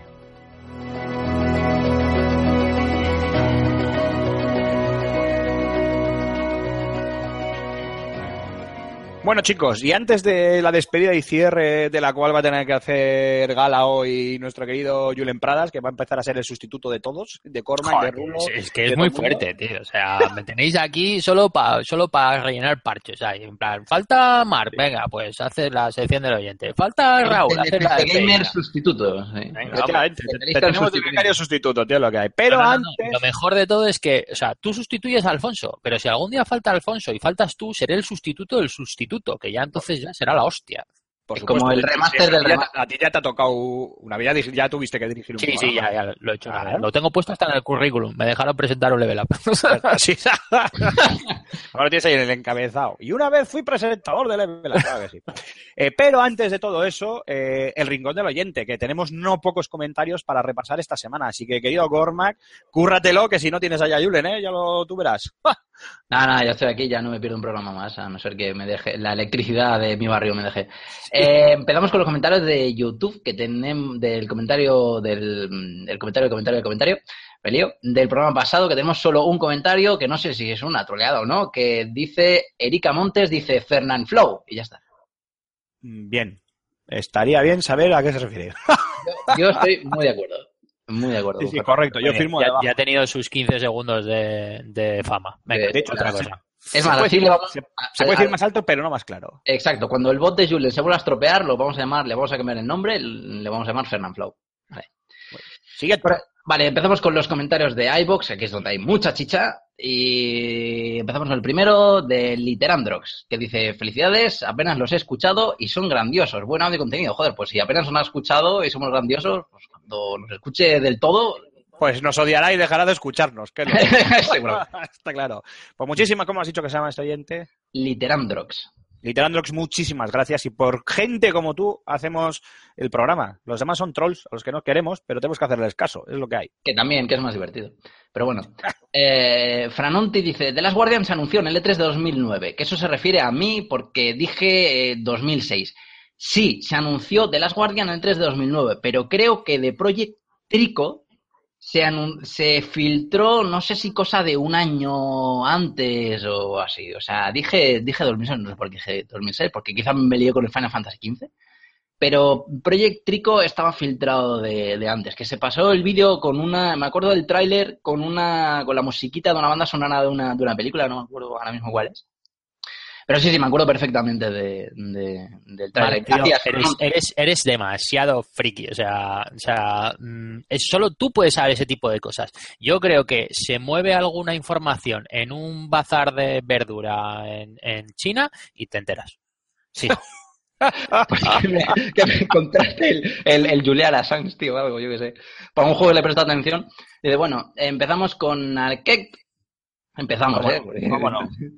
Empezamos con Arquette que dice, en el 2 Cross 29 os dejo mi opinión sobre el nuevo Battlefield 1, que ya comentamos el pedazo de comentario de la... En comparación con la saga COD en los últimos años, ¿no? Ya, comenta- ya comentamos acerca de su señor comentario, ¿no? En el programa pasado. Y Correcto. dice, con Mark va al instituto, o sea, me hace una especie de, me hace mucha gracia porque hace una especie de fusión entre mi nick y mi nombre, ¿no? Que creo que la voy a, me la voy a, me la voy a agenciar, ¿eh? y me la voy a poner en el, en el Twitter. Dice, con Mark va al instituto, sabía que era joven, pero no tanto. Tenéis a menores currando en el podcast como becarios. Denuncia. Puedo Como denunciar. becario, como ¿Eh? becario no, que no, o sea, No, becario, no, becario ni no. becario ni nada, ni Yo admiro a los becarios. No se ha pillado, tío. No se ha pillado. Es menos que becario. Hay que aclarar, hay que aclarar que nuestro querido Cormac está a punto de terminar la universidad, ¿eh? No es tan yogurín como solemos incidir en ello. Bueno, me queda un curso y medio. A, a ver, y luego eso, los másteres eso que, y demás. eso que es para ti. Eso no es nada, hombre. Bueno, eh, sigue Arquette y dice a Cornmark no le hace tilín el de Last Guardian. No. Respeto su opinión. A la mierda, este hombre está muerto por dentro, que alguien le salve. Pero ¿cómo que no me hace tilín el Last Primero, Guardian? tú, tú- tú no tienes... Eso, no sé de dónde se saca que a ti no te hace tilín el, el Last Guardian porque anda que no llevamos para atrás y para adelante con el puñetero juego de, de Tímico. Y segundo, tú ya no tienes salvación. No, yo, estoy- yo ya estoy muerto. Tú estás muerto por dentro. Yo ya estoy muerto, como, como diría Barney. Eh, eh, luego nos acompaña un pedazo de texto en el que habla acerca de, de Last Guardian, el señor Arquette, que yo sí que me lo he leído entero, sé que muchos de vosotros no os lo leéis, pero yo sí que me lo he leído entero. Y me apunta que eh, al final que, que tome nota de lo que dice. Sí, sí, la toma, la toma, no, no te preocupes. Así que quien quiera leerse la, el gran, la gran síntesis que hace el señor Arquette sobre The Last Guardian, que se meta, se meta en iVoox y lo lea. Algún día yo creo que voy a hacer una recopilación de todos sus comentarios y voy a, voy a sacar un libro. Algo pensé que ibas a decir que algún día te lo ibas a leer, porque No. lo has leído Porque y iba a has sonar muy mal eso. sí. te lo has leído y has ido al final. Toma nota, con Vale, ve- eh, sí. No, pero eso para decir que, que, que, bueno, que quería hablar con, conmigo indirectamente desde los comentarios. Bueno, eh, acabamos con las alabanzas y metemos un zasca del señor Bloody Animal que dice, cansadete ya, toca limpieza de suscriptores, toma. Supongo que sois licenciados en periodismo para llamarse prensa, porque me parece que alguno es tan periodista como lo puede ser Belén Ostean o Kiko. ¿Dónde os habéis... por ¿eh? Eso va por mí. ¿de dónde os, dónde os habéis enterado de que las VR de Microsoft son para jugar? Por curiosidad. Comprendo la decisión de Bethesda, no creo que tarden en unirse otras compañías. Un saludo. Bueno, Hombre, eh, a este a hombre ya le ha contestado Antonio en, en la propia página de, de iVoox y yo lo... eh, que Alfonso Antonio, no. Alfonso, Alfonso, perdón.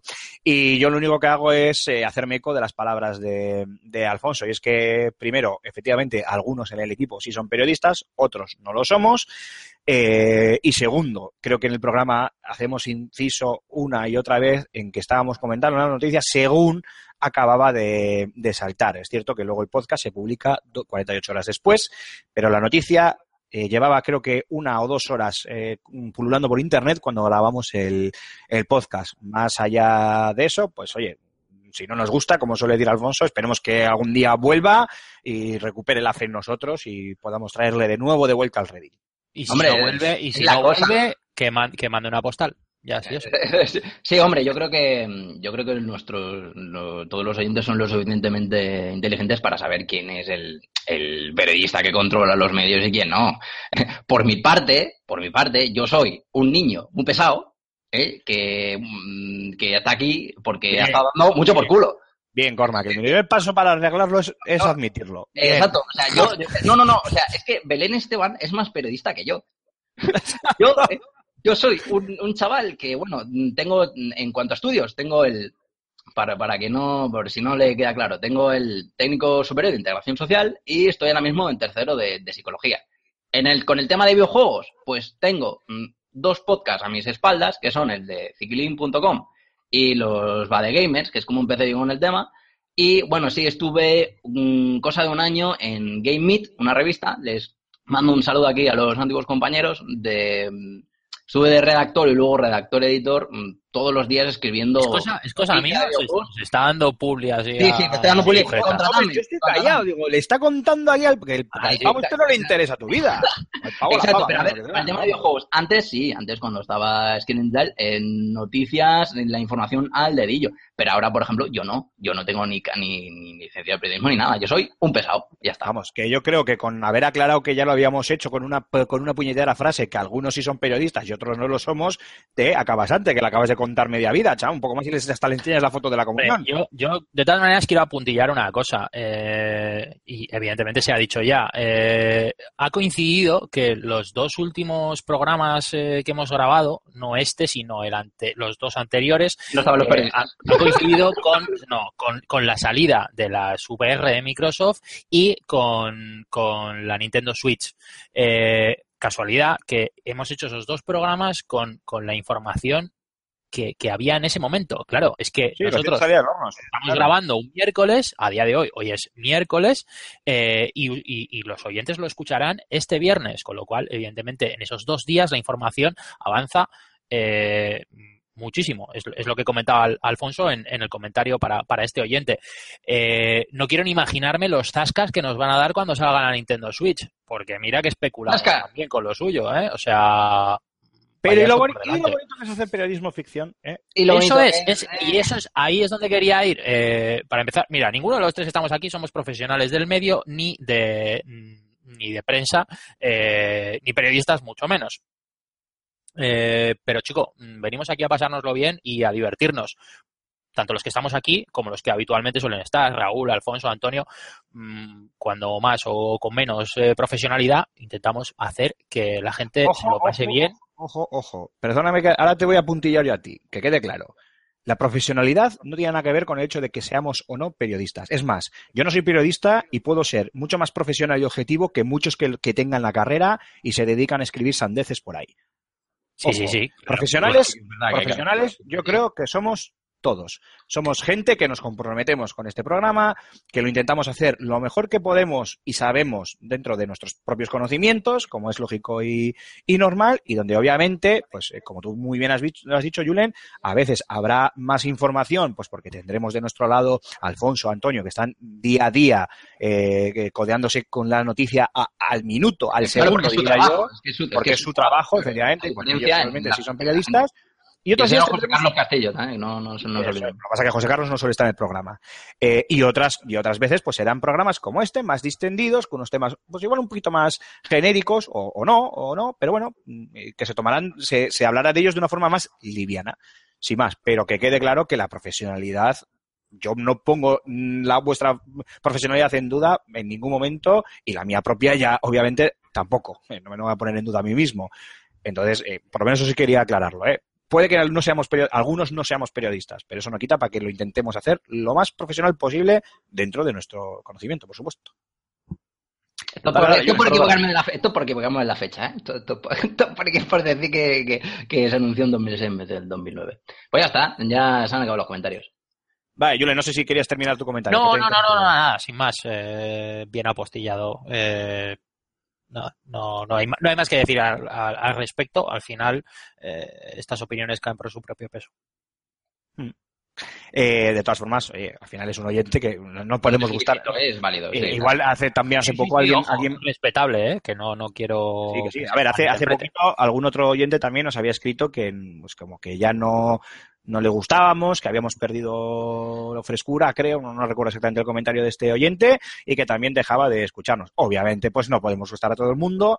Está bien que nos digan, eh, a, mí, a mí si alguien nos va a decir que no nos, que nos va a dejar de escuchar y tal, a mí me gusta saber por qué. Eh, quiero intuir que en el caso de este último oyente, pues ha sido el tema este de de- del- del periodismo como profesión, eh, que creo que ya se ha aclarado, les lo ha aclarado Alfonso en el comentario. y Al menos como título. Eso es. Sí, sí, a eso me refiero, como título. Y, y en otros casos, pues será por otros motivos. A mí, siempre que nos dejen de oír, es una lástima. Yo creo que eso lo compartimos todos. Pero si nos dicen el por qué, al menos lo sabremos e Mejor, intentaremos mejorar. Y si eso in- in- supone que dentro de X programas eh, podamos recuperar a, a esos oyentes, oye, genial. Igual que tenemos otros que semana tras semana pues nos dicen, como el primer eh, comentario de, que ha leído Mark, eh, bueno, el primer comentario de iVox que ha leído Mark, en- que nos dicen que, les gusta nuestro formato y nuestro estilo, con lo cual, pues oye, obviamente nunca se puede contentar a todo el mundo y, esperamos mm, simplemente poder hacerlo mejor para, eh, cada día mejor, para recuperar a todo oyente que por lo que sea, por lo que fuere, en un momento dado deje de, de escucharnos. Dicho lo cual, Cormac, no sé si queda algo más por comentar. Nada más. Muy bien, pues eh, Cormac, Marc, muchísimas gracias una semana más y nos escuchamos en siete días. Pues un saludo y Fernanflow a todos. Qué grande. Y queridísimo Julen, te toca hacer de rulo. Así que muchas gracias una semana más y la batuta es tuya para que te despidas de nuestros oyentes y les recuerdes las formas de contacto. Muy bien, pues nada, oye, chicos, yo me lo he pasado genial. Eh, esperemos que la semana que viene sea más y mejor, eh, con ese especial, o, o por lo menos eh, con, con más información de, de lo que se nos avecina, que, que no hemos comentado nada, el, el fan, que lo tenemos de aquí a, a la vueltita de la esquina casi. Sí, no sé exactamente cuándo haremos el especial, pero sí, sí, hay, hay ganas ya. Habrá que, Ah, lo que pasa es que ese día será raro, porque ese, ese día habrá que, no sé, supongo que si estoy yo, pues tendré que coger la batuta del programa y hacer que Alfonso se convierta en el entrevistado. Esto va a ser curioso, ¿eh?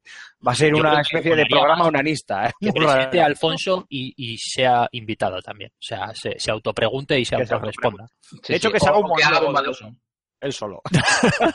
explicándote las cosas. No, va a ser, va a ser interesante Vale, ese, venga. ese programa, que además tenemos mucho que comentar, muchas novedades de este año del Fan and Sirius y muchos juegos. Así que dale, Julen.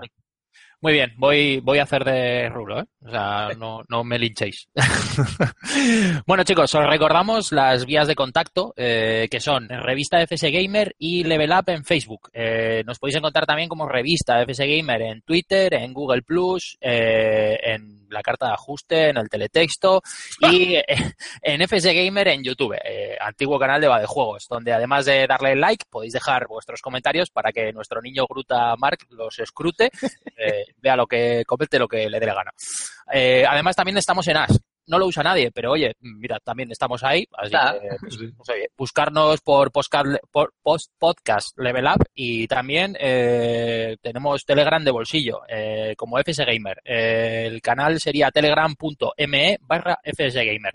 Y por supuesto, no podéis dejar de visitar nuestra página web, fsgamer.com, y la página web del festival Fan and Sirius, eh, www.fanansiriusgamefestival.com.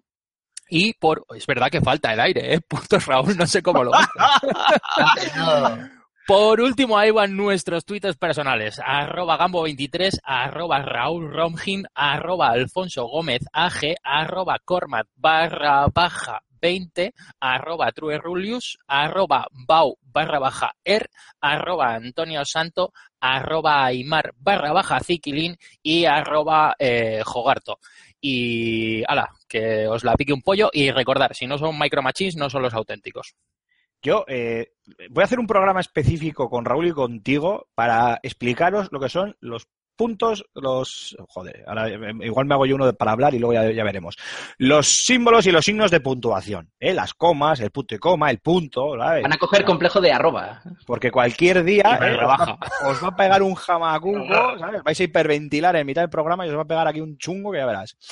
Dicho lo cual, muchísimas gracias, querido Julen. Ha estado muy bien. Voy a tener que hablar yo con Alfonso. Vamos a tener que subirte el sueldo o algo así, ¿eh? Esto no, no, no puede seguir así. Pri- Primero vamos a empezar con firmar un contrato y luego ya la subida de sueldo. Buah, que no te, que, que no te diga Antonio. y dicho esto, queridos oyentes, muchísimas gracias por estar aquí con nosotros una semana más. Habíamos dicho que hoy nos iba a quedar un, programa igual un poquito menos extenso. Mis cojones, 33. Eh, como siempre nos enrollamos como persianas, no, no, no tenemos solución. Así que muchísimas gracias por soportarnos una semana más. Nos escuchamos eh, dentro de siete días, donde volveremos con un programita cargado de buenos temas y de buen rollo. Y nada, como suele decir Alfonso, yo le robo la frase, sed muy felices y jugar a muchos videojuegos. Hasta la semana que viene, adiós.